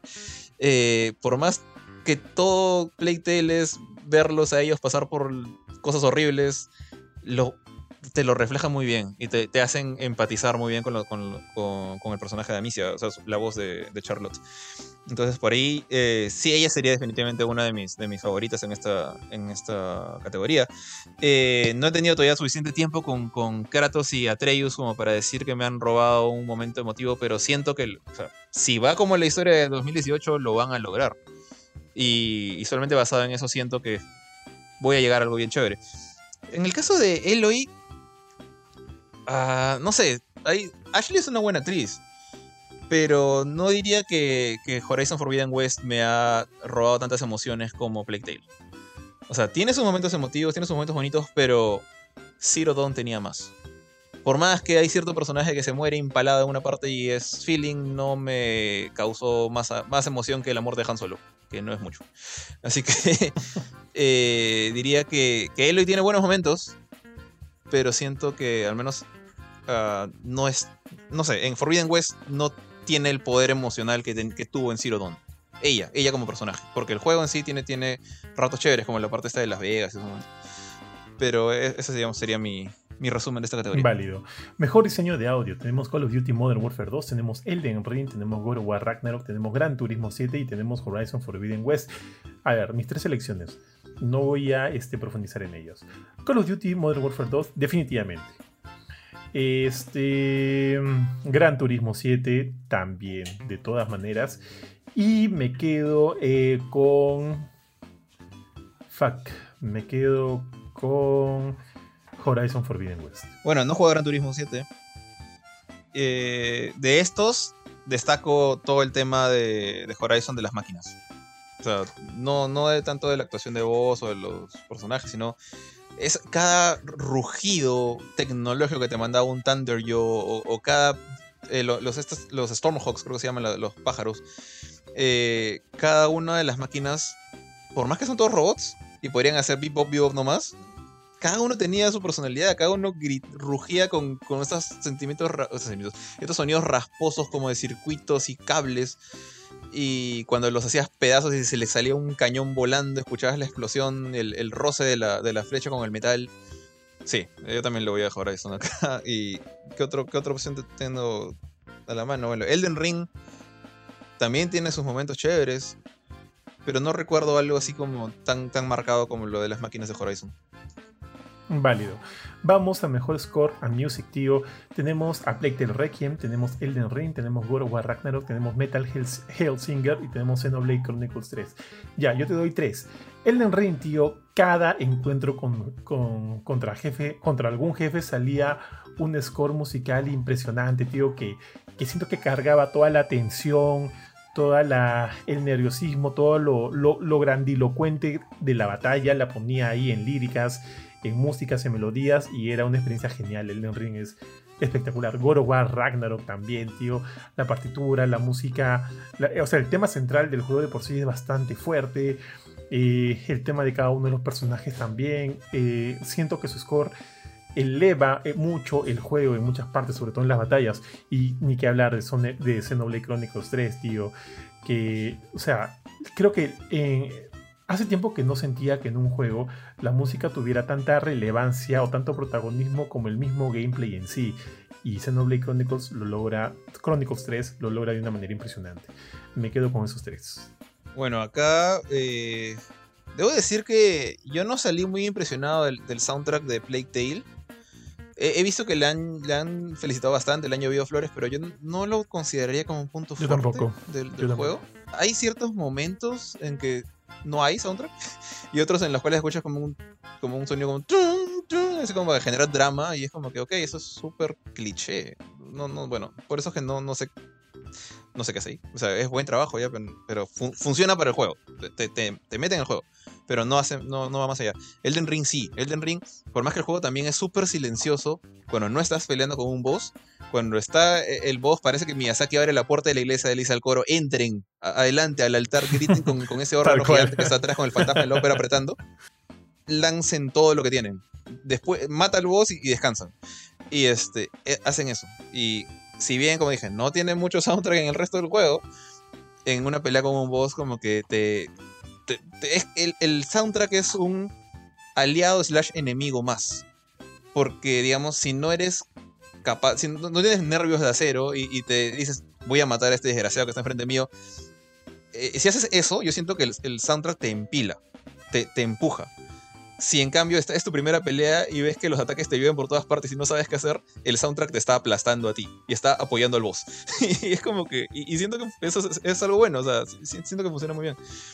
Eh, de ahí of Ragnarok, una vez más, no juego lo suficiente como para decir que el soundtrack me ha marcado. No, no he escuchado nada, nada impresionante todavía. No conozco Metal Hellsinger. Y Xenoblade Chronicles, lamentablemente, no, no he jugado nada de, de ese juego. Este, estoy tratando de pensar si hubiera metido otro juego aquí y ahorita. Ahorita no se me ocurre. Eh, estoy seguro que te he mandado algún RPG por ahí, caleta, en, mis nominaciones. Ponte, Shredder's Revenge. Su soundtrack es tan noventero y tan juguetón que va perfecto con las tortugas ninja de esa época. Y yo creo que, creo que sí hubiera, debería estar acá. no, no, en todo el rato, no en todos los niveles, pero hay unos niveles, por ejemplo, cuando estás surfeando en, en el aire. Cuando estás en estas, en estas tablas voladoras, esa canción me, encanta, me parece bien chévere. Y siento que han hecho un gran trabajo con, este, con ese soundtrack. Pero bueno, no, no está nominado, ¿no? Ahorita le, iría a Elden. Mira, te hubiera dicho hasta The Last of Us parte 1, pero porque el soundtrack es muy bueno, pero es básicamente el mismo, pues, ¿no? Del, título original. Eso no ha cambiado. Pero tiene un buen, tiene un buen score musical, tiene un, un buen soundtrack. Pero fuera de eso, creo que lo dejamos ahí. Mejor dirección de arte, tío. Tenemos Elden Ring, tenemos God of War Ragnarok, tenemos Horizon Forbidden West, tenemos Scorn, tenemos Stray. Mira, el, eh, God War Ragnarok y Horizon Forbidden West creo que son lo que tú esperarías que, fueran, ¿no? Aparte ya hemos visto anteriormente eh, este, cómo, cómo se ha graficado la identidad visual de cada uno de esos juegos. Elden Ring yo acá, ah, mira, me iría inclusive por Elden Ring, por Scorn o por Stray incluso. ¿ah? Mira, entiendo que esté ahí Scorn, entiendo, entiendo que esté. Eh, no sé si, o sea, antes hubiera puesto de repente a Sifu, porque me, gusta mucho más la dirección artística de Sifu, o inclusive el mismo Tunic, o inclusive Roller, eh, perdón, Roller Drone. Pero entiendo que esté Scorn, porque es muy único, muy, muy único. Si yo quiero irme por algo único, escogería Scorn pero hacia el final también es una dirección de arte que te agota mucho. Pero porque al final esa es la idea, pues esa es la idea del juego, esa es la idea de Scorn. Y eso es lo que me genera un poco de duda. Eh, podría ir entre Elden Ring y Stray, me quedo con esas dos. Eh, bueno, en mi caso... Stray tiene una dirección de arte bien particular. Sí, definitivamente entiendo por qué, por qué lo, lo, pondrían acá. O sea, ese, no tanto por el gato, el gato está muy bien hecho. Pero es ese, ese mundo posapocalíptico donde ya no hay humanos y solo hay robots ahí andando y los robots, algunos están malogrados, otros están bien, otros usan ropa, otros no. Eh, te, hace pensar que estás en un mundo que sí, se nota que es la Tierra o fue la Tierra, pero ya no es, ya no es la que conoces. me gusta mucho esa ambientación. Eh, y, el arte es gran parte del asunto. Eh, God of War Ragnarok estoy, medio fregado porque no he jugado lo suficiente, pero eh, me gusta todo el tema del invierno le da un, acabado distinto al del 2018. Elden Ring. Elden Ring sí, lo destaco, ¿ah? Porque no solo tiene un buen arte en tratando de representar un tipo de ambientación como lo que hace Ragnarok, como bueno, al menos en, el mundo de Midgard, o como lo que hace Stray en todo su mundo. Elden Ring te crea diferentes, diferentes mundos con diferentes sensaciones en diferentes zonas de su enorme lands between. O sea, puedes estar en una zona súper medieval al comienzo tratando de entrar a esta gran puerta del, comienzo del juego, o puedes entrar a esta zona en la cual yo terminé entrando sin querer por culpa de que un oso me quiso morder, donde el cielo está, parecía el, domo de un este, este, sitio de astronomía, de estos este, observatorios, llenos de estrellas y constelaciones y auroras boreales, en una zona que tiene techo. Me parecía bravazo ese mundo. Después está también esta ciudad donde te ataca el, Burger King, el fantasma del Burger King. Esta zona de puro fantasma con magia. cada ambientación es distinta y cada zona, cada escenario tiene un gran, una gran dirección de arte. Eh, entonces, y, lamentablemente Forbidden West sí siento que todo el mundo es esta selva súper... Con, con diferentes niveles de vegetación. Hay zonas con más vegetación, otras zonas más desérticas. Eh, ahí la gran, gran dirección de arte está en los enemigos. Los enemigos siguen siendo excelentes, pero todo el resto siento que ya lo vi en Zero Eh, bueno, los enemigos también.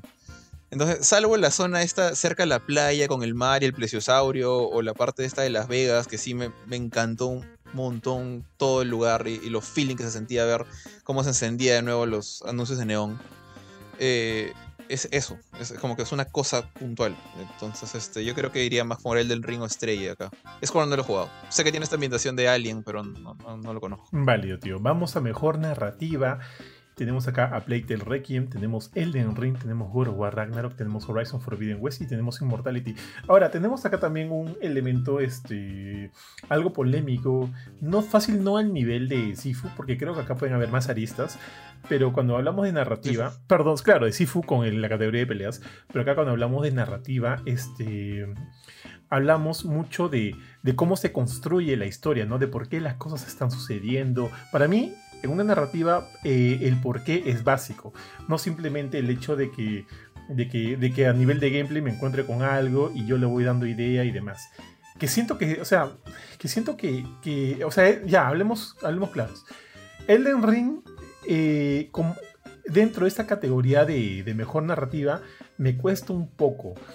Sé que hay una historia ahí, sé que tú tienes que encontrar la historia en el sentido de que vas dándole idea a las cosas que van sucediendo. Hay algunas cinemáticas, sí, pero, pero me parece una especie de narrativa muy experimental que no sé si es narrativa per se, de repente sí, de repente yo todavía no estoy a ese nivel para considerarlo como que una especie de narrativa sólida como lo tienen, como sí lo tienen los otros juegos que son parte acá del, de la categoría, pero me cuesta un poco. Eh, a Plague Requiem es clarísima su narrativa y me parece que es un buen, este, buen añadido a esta categoría. Está God of War Ragnarok, que para qué más hablar, tío. También Horizon Forbidden West, que también lo hace muy bien. Immortality, que no lo he jugado. Digamos que como que todos comparten una estructura de narrativa mucho más es, tradicional. Elden Ring no. Pero aún así tú sientes que, que, que, que el que no sea tradicional lo hace carente de narrativa. ¿Tú qué opinas? Eh, es discutible, o sea, hay una historia, definitivamente, pero la historia no es la narrativa. O sea, la historia, la trama, eso es una cosa. La narrativa es el cómo te la cuentan y cómo progresas en el juego. In- Incluso si no hay una historia clara, podría haber una narrativa en, el hecho de ganar, el poder, ganar poder suficiente para ganarle un enemigo, cosas así. Eh, entonces, en ese sentido, yo creo que igual el de Ring pierde un poquito. No es que no haya narrativa, no es que no haya historia, sí hay. Pero Elden Ring te la deja ahí y, hace lo mismo que muchos Dark Souls. Creo que el único, dije, el único que, rompe ese estereotipo es Sekiro. Pero Elden Ring lo que hace es te deja ahí, te lanza en el mundo y te dice, bueno, te hablan. O sea, los, los voces, los, los, NPCs te hablan de, que tienes que ir hacia este árbol, seguir la luz, ¿no? Avanzar, este. Porque hay gente que ha hecho lo mismo que tú, ha fallado en el camino, y, otros, este, otros han sido corruptos, como reyes, caballeros, han convertido en monstruos. Eh, pero la narrativa está ahí si te importa, si te interesa descubrirla. Si no, no. Si no, puedes verlo como un simple reto a ganarle al enemigo más fuerte, al monstruo que te saca el ancho y que te ha matado 12 veces y ahora sí le quieres ganar. Entonces, en ese sentido, la narrativa no es tan importante en Elden Ring, al menos en mi opinión. La ambientación sí, pero no la narrativa misma. Entonces, yo creo que está ahí, pero no es su, su core, no es, no es parte de su núcleo. Como sí en otro, otros de los nominados que estoy viendo acá, como God of War, ¿no? Sí, tal cual, tal cual. Este, a ver, sí, sí. Eh, como te digo, no me parece tan, tan, tan polémico como lo de Sifu, porque lo de Sifu me parece más claro. Acá siento que sí puede encajar, o sea, sí encaja, pero va a depender mucho, pues, ¿no? De cómo tú experimentes en sí el juego. Y, a ver, yo me quedo, me quedo con God of War definitivamente. Me quedo con A Plague Tale y me quedo, me quedo con esos dos. Me quedo con esos dos, con God y con A Plague Requiem, porque inclusive te diría que a veces, por momentos, Horizon Forbidden West, que siento que tiene momentos muy buenos, por momentos se me, la historia se me hizo un poco larga. Cuando ya quería que acabe, pasaba algo más y sentía que, ok, acá se me está extendiendo un poquito, lo cual no está mal, pero sí se me hizo larga. Entonces yo me quedo con Ragnarok y A Plague Tale Requiem. Eh, definitivamente, eh, Plague Tale. Plague Tale es- sería como que uno de los que no puedo descartar en narrativa. Su historia es uno de sus, mayores fuertes. Eh, Horizon Forbidden West tiene una buena historia, pero por rato se siente súper alargada, súper estirada. eh, pero no es una mala historia, es, es una buena historia. Y God of War Ragnarok, eh, por lo que tú me has comentado, por lo que he visto sin spoilerme, no quiero spoilerme este juego. Sí, la historia, como dije hace un rato, es la, la, la parte de la aventura es la, narrativa. Y, y esta y la acción están como que remando el mismo, bote. No, no es uno más importante que otro, pero es muy buena. Entonces yo creo que acá Plague Tale, God of War serían mis dos, mis dos principales. Y Immortality no conozco nada, así que de repente es excelente, pero no, no podría hablar por él. Tal cual. Mejor dirección, tío. Pues tenemos Elden Ring, tenemos God War Ragnarok, tenemos Horizon Forbidden West, otra vez Immortality. Oye, Immortality tenemos que jugarlo porque está así, está rankeado. ¿Dó- qué- qué- ¿Dónde, dónde está el juego? Voy, voy a ahorita voy a, voy a buscarlo en Steam a ver Métele. de qué Y tenemos Stray. Mira, no me quiero alargar con ninguno. Eh, dirección, yo me quedo con Elden Ring, me quedo con God of War Ragnarok y me quedo con. Mira, mira, no, quiero decir Horizon, pero creo que me voy a quedar con Stray. ¿eh? ¿Tú? No voy a decir razones. Mejor dirección. Elden Ring definitivamente. O sea, Elden Ring tiene e- ese, ese algo que te, te empuja, a pesar de que no hay una historia que, que te cuenta paso a paso de las cosas. No tiene un manejo de cámara tratando de panear las mejores tomas en cada cin- secuencia cinemática, que casi no hay. Eh, pero es, la dirección es mucho más que eso, ¿no? Y ya, mencioné las diferentes áreas, el, mundo este que te, que te empuja a avanzar, que te empuja a explorarlo. Todo eso es parte de ello. Yo creo que Elden Ring sería. Elden Ring sería mi elegido y del otro también sería. Forbidden West sí tiene una muy buena dirección. Entonces sí, sí lo consideraría es eh, Elden Ring y, y Horizon Forbidden West. God of War me está. eh, Creo que también, ya, porque me está, me está convenciendo. con- La, la pelea con Thor Impresionante. es Todo se construye de una manera impresionante. Eso es, di- eso es Increíble, dirección. eso es dirección. Y, y, y no pierdo, o sea, tranquilamente podría haber sido una gran cinemática si esto fuera un juego más como que el- la época de Play, del Play 1. Esto hubiera sido un video cinemático como los que tenía Final Fantasy 7, 8 y 9, con- donde ves todo el- como un ataque bravazo de un boss sobre el protagonista. El protagonista hace cosas, eh, acrobacias increíbles para esquivarlo, pero acá también lo juegas. Acá- y eso es lo que me encanta, me, me gusta mucho de, de esa, de esa pelea. Entonces sí, Elden Ring, God of War y Horizon serían mis tres. Eh, No lo descuento, pero siento que está un poquito por debajo de los otros. Válido, muy válido. Ahora sí, tío, llegamos al final y ahora sí vamos con todo, vamos con fe, vamos a la categoría más importante que va a ser de esa noche y estos son los nominados. Tenemos a Playtale Requiem, tío. Voy a decir también el estudio de Asobo Studio, tenemos Elden Ring de From Software, tenemos God of War Ragnarok de Sony Santa Mónica, tenemos Horizon Forbidden West de Guerrilla Games, tenemos Stray de Blue 12 Studio y tenemos Xenoblade Chronicles 3 de Monolith Soft. Todos y cada uno me parecen unas grandes elecciones. Yo, yo, Johan Lazábal, hubiera cambiado a, a Stray por Sifu. Pero bueno, es lo que es, tío. Tenemos lo que tenemos aquí. Aún así, todas me parecen muy buenas. Y, y- y, o sea, llegando a esta categoría final y habiendo visto todas las anteriores, me doy cuenta que ha sido un gran año, tío. Un gran año para la industria de los, de los videojuegos. Si bien de repente han faltado algunos. eh, de repente. No, no, no, no, no voy por ahí. Ha sido un gran año, un gran año para la industria de los videojuegos con grandes títulos muy muy buenos y creo que por lo menos con todos los nominados a juego del año, si lo has jugado, lo has experimentado, lo quieres jugar, no vas a tener ningún problema porque son muy disfrutables. A ver, tío. ¿Cuáles son mis elecciones? Así de cajón, una de ellas definitivamente es Elden Ring.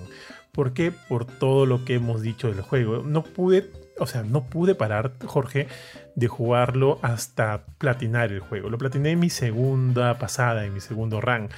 Ya con mi personaje mucho más este, mejorado. eh, habiendo explorado, no sé si cada rincón, o sea, el, el trofeo me avala, ¿no? Pero asumo yo muchos de los rincones de, del mapa, de los mapas del juego este, habiendo peleado con, con todos los jefes, todos y cada uno de ellos, habiendo visto a, todos los enemigos, grandes, pequeños. Eh, es un juego que te brinda mucho, te brinda mucho. Y es una experiencia que yo siento que todo mundo debería de tenerla. Elden Ring es un juego increíble, es un juego genial que, que derrocha calidad en cada uno, tío, de sus, de sus elementos. o sea, ya sea dirección, ya sea musical, eh, en fin, de gameplay, per se, etc. Es un juego genial. A Plague también me gustó un montón, me gustó bastante cuando lo jugué. Ya, ya te dije cuáles son, digamos, como que los, los peros con este juego, pero es un juego igual de disfrutable, sobre todo por el tema de la historia, que siento que que la historia al final es lo que me, motivaba a mí a seguir jugando. Ok, el gameplay también es divertido, sí, pero quería saber qué iba a pasar en ese juego. Eh, War Ragnarok es lo que es, que para mí es el juego del momento. Eh, conocer, o sea, cuando tú sabes que estás dándole play a un juego protagonizado por Kratos, sabes, o sea, desde el primero, desde el primero del PlayStation 2, sabes que la experiencia va a ser eh, bastante disfrutable, va a ser bastante única en muchos sentidos. Y con el cambio que tuvimos con el God of War del 2018, las cosas han seguido por ese mismo camino. Y ahorita hemos, llegado al final, por lo menos de la, de la etapa nórdica. Y, siento que se han ido con, de la mejor manera posible. A mí me ha encantado, me he emocionado, tío, con el juego. Como te dije, he llorado en un momento, se me cayeron las lágrimas. Y dije, mierda, qué, qué buen juego. Qué, buen, buen juego. Horizon Forbidden West también me brindó mucho. Siento que este, Guerrilla Games son, son unos capos, sobre todo al momento de, de crear estos mundos eh, mundos abiertos tan llenos de vida, vida entre comillas, ¿no? Porque sabemos que están inundados por estas máquinas asesinas, que cada una de ellas son increíbles, son geniales. Es más, a mí me, me dolió mucho matar al Plesiosaurus, tío. Lo veía tan feliz en su agua y demás. O sea, era como que no quiero matar a esta bestia, pero tuvimos que hacerlo. Y esas son cosas geniales que me quedan. Stray también, Stray sobre todo por su historia, tiene una historia muy muy paja. Siento que a nivel de gameplay eres un gato y como gato que eres estás limitado en muchos aspectos. Eh, su dirección artística, sus su artes visuales son muy muy buenas, pero siento que ahí la historia es un poquito mejor. Pero, pero palidece mucho con, en contra de los otros juegos. Para mí, siento que, como te dije hace rato, para mí ahí Sifu me brinda más que Stray. No hay tanta historia en Sifu, lo cual también es paja, pero el gameplay, el gameplay wise, o sea, lo que es gameplay, es totalmente disfrutable. Si fue ahí hubiera sido genial. Y finalmente Xenoblade Chronicles 3, tío, que también he hablado mucho de ese juego ya en las categorías anteriores, que no siento que no va a ganar en esta categoría. Me da la, me da la sensación. Pero, pero bueno, no por eso. Yo siento que, a diferencia de Stray, es, Xenoblade Chronicles 3 no palidece frente a los otros. Está de igual a igual.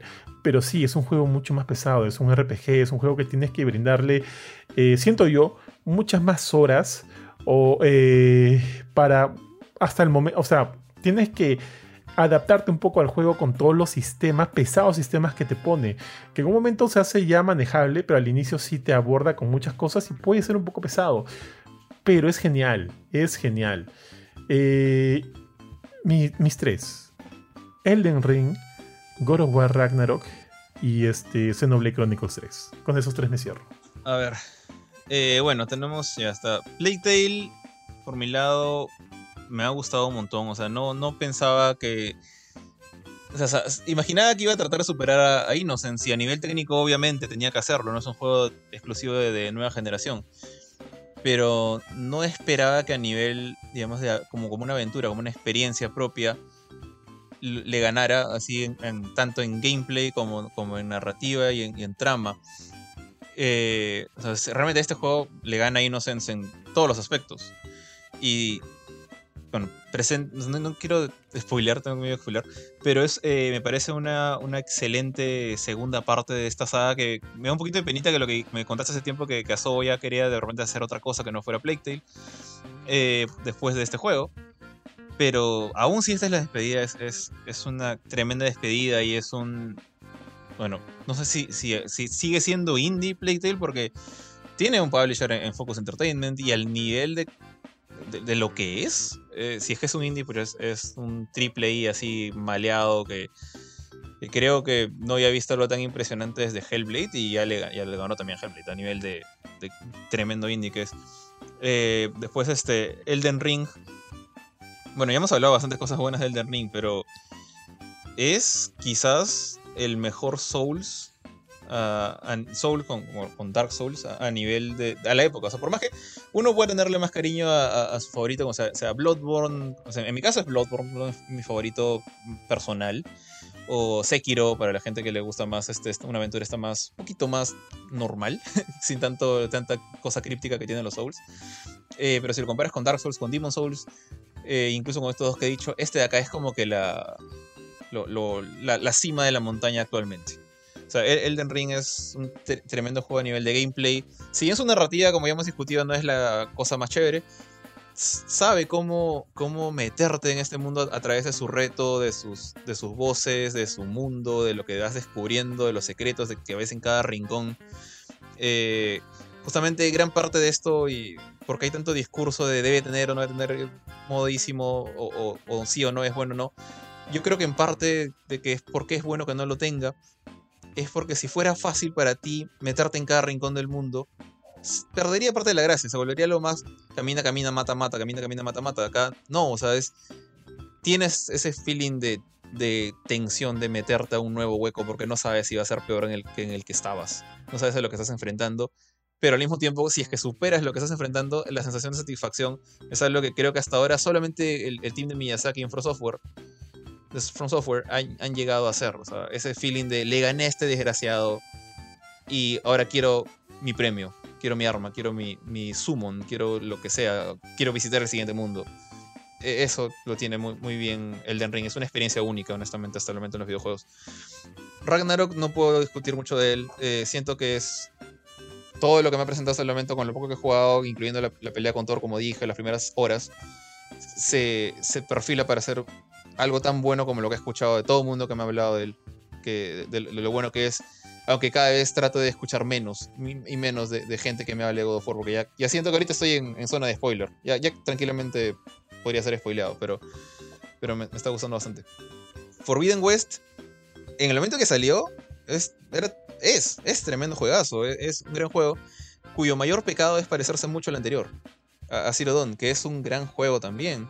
Y en historia, en mi opinión, eh, en ese, en ese apartado, historia, trama, le gana a Forbidden West. Pero Forbidden West le, lo supera en gameplay, lo supera en mundo, lo supera en ambientación, quizás un poco también. Eh, pero siento que lamentablemente la competencia ha sido muy fuerte con, Elden Ring. Eh, hasta con. ¿Qué más? Eh, bueno, Xenoblade no lo he jugado. Pero de ahí. Siento que Elden Ring le, lo supera. Y si God of War es lo que todos ustedes me han dicho, creo que también le va a ganar. Porque al menos en gameplay Pucha, es súper divertido pelear contra las máquinas con Aloy. Pero creo que me divierto más peleando con Kratos. Entonces, por ese lado, God of War creo que tiene una mano por encima. Eh, Stray. Pucha, siento que Stray, o sea, lamentablemente, esperanzas de ganar no tiene. Es un juego muy divertido, es un juego que, siento que desborda carisma por su protagonista. Acá tengo dos gatos a mi costado mientras estoy grabando esto.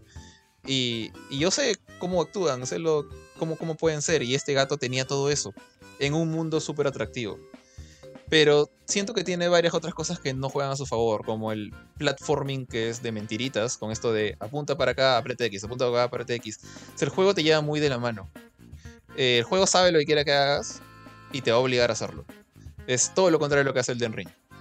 Y si bien God of War también tiene un poquito de ese problema en ciertas zonas, tienes más libertad, por lo menos gracias al combate, gracias a, el, hecho de viajar de una zona a otra con cierta libertad. Eh, yo creo que Stray es una hermosa experiencia, pero se queda corto en prácticamente cualquier apartado frente a estos otros gigantes que tienen en su cara. Xenoblade no he jugado nada, o sea, he visto un trailer, me parece que se nota que el Switch sigue siendo una máquina vieja a nivel gráfico, o sea, he rajado de los gráficos de Valkyrie Elysium y de Star Ocean en, sus respectivos reviews. Y este juego se ve más feo que cualquiera de los dos. Pero asumo que los gráficos, obviamente sabemos que los gráficos no son todo. Y asumo que presenta algo, algo muy especial en el resto de cosas que, bueno, como dije, cuando tengo 80 años quizás lo juegue. Eh, así que mis tres elegidos acá serían. Elden Ring definitivamente es uno de mis elegidos. El otro es Plague Tale.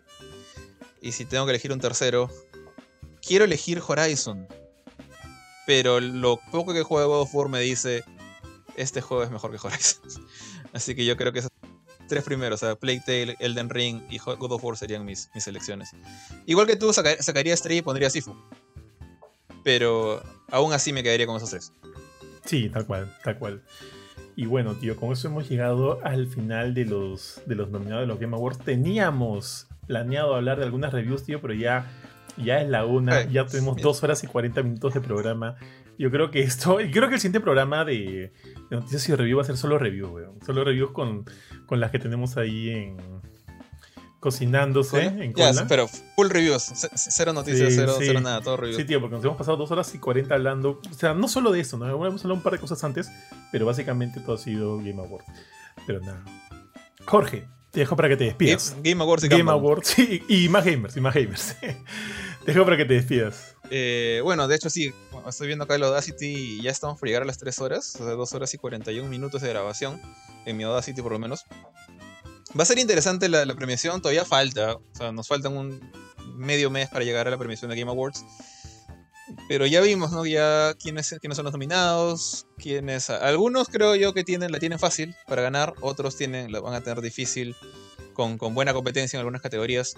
Eh, una vez más, más vale que si no gane un juego de pelea, por más que le tenga cariño al juego que me encante, que ojalá gane un juego de acción o mejor indie, pero juego de peleas ni te atrevas. O sea, e, eso, eso es o King of Fighters, o DNF Duel, o si quieres Multiversus, pero no tú, Sifu. Entonces, eh, más allá de eso, gracias por escucharnos y quien ha escuchado dos horas y 40 nosotros hablando, muchísimas gracias por escuchar el programa completo. Ya nos veremos este, en otra ocasión con reviews. Eh, tengo uno pendiente del que quería hablar ahora, ya no alcanzó el tiempo, voy a tener dos pendientes para la próxima, por lo menos. Así que nada, estén atentos a la página web, a las redes sociales. Te, dejo esa parte a ti, Johan, porque tú estás viendo más el tema de los videos. Y muchas gracias. Eh, hasta una próxima ocasión. Chau. Sí, tal cual. Muchas gracias a todos los que nos han escuchado, como dijo Jorge. Eh, lo que dije hace rato, siento que ha sido un gran, gran año para la industria. Y todo, todo se refleja en estas nominaciones. Todos son grandes, grandes juegos. Y si tienes la chance de jugar por lo menos alguno de ellos, creo que vas a estar más que satisfecho. Eh, pueden seguirnos siempre en todas nuestras redes sociales, en Facebook, en Instagram, en TikTok. Lo estamos moviendo un montón. Hay varios reels. Eh, miren nuestros reels que están divertidos, están interesantes. Eh, siempre todo pueden encontrar igual también en www.gamecore.com, donde que es nuestra página web oficial. Y ahí, evidentemente, van a encontrar todos los reviews y noticias del día a día. Aparte de eso, nos pueden escuchar siempre a través de Spotify. Nos, nos buscan como Gamecore Podcast y van a estar todos los diversos programas que vamos sacando, como este Noticias y Reviews, a la filme. Y la última vez de lo que hemos hablado ha sido este Black Panther Wakanda Forever. Y evidentemente el más nuevo que es Choque de Espadas, que ya estamos pensando en el siguiente tema para que todos se diviertan. Recuerden que Choque de Espadas es más que todo este, anécdotas, anécdotas de nuestras, de nuestras vidas. Así que nada, muchas gracias igual otra vez a todos los que nos han escuchado y nos vemos en el próximo programa. Muchas gracias, chao chao.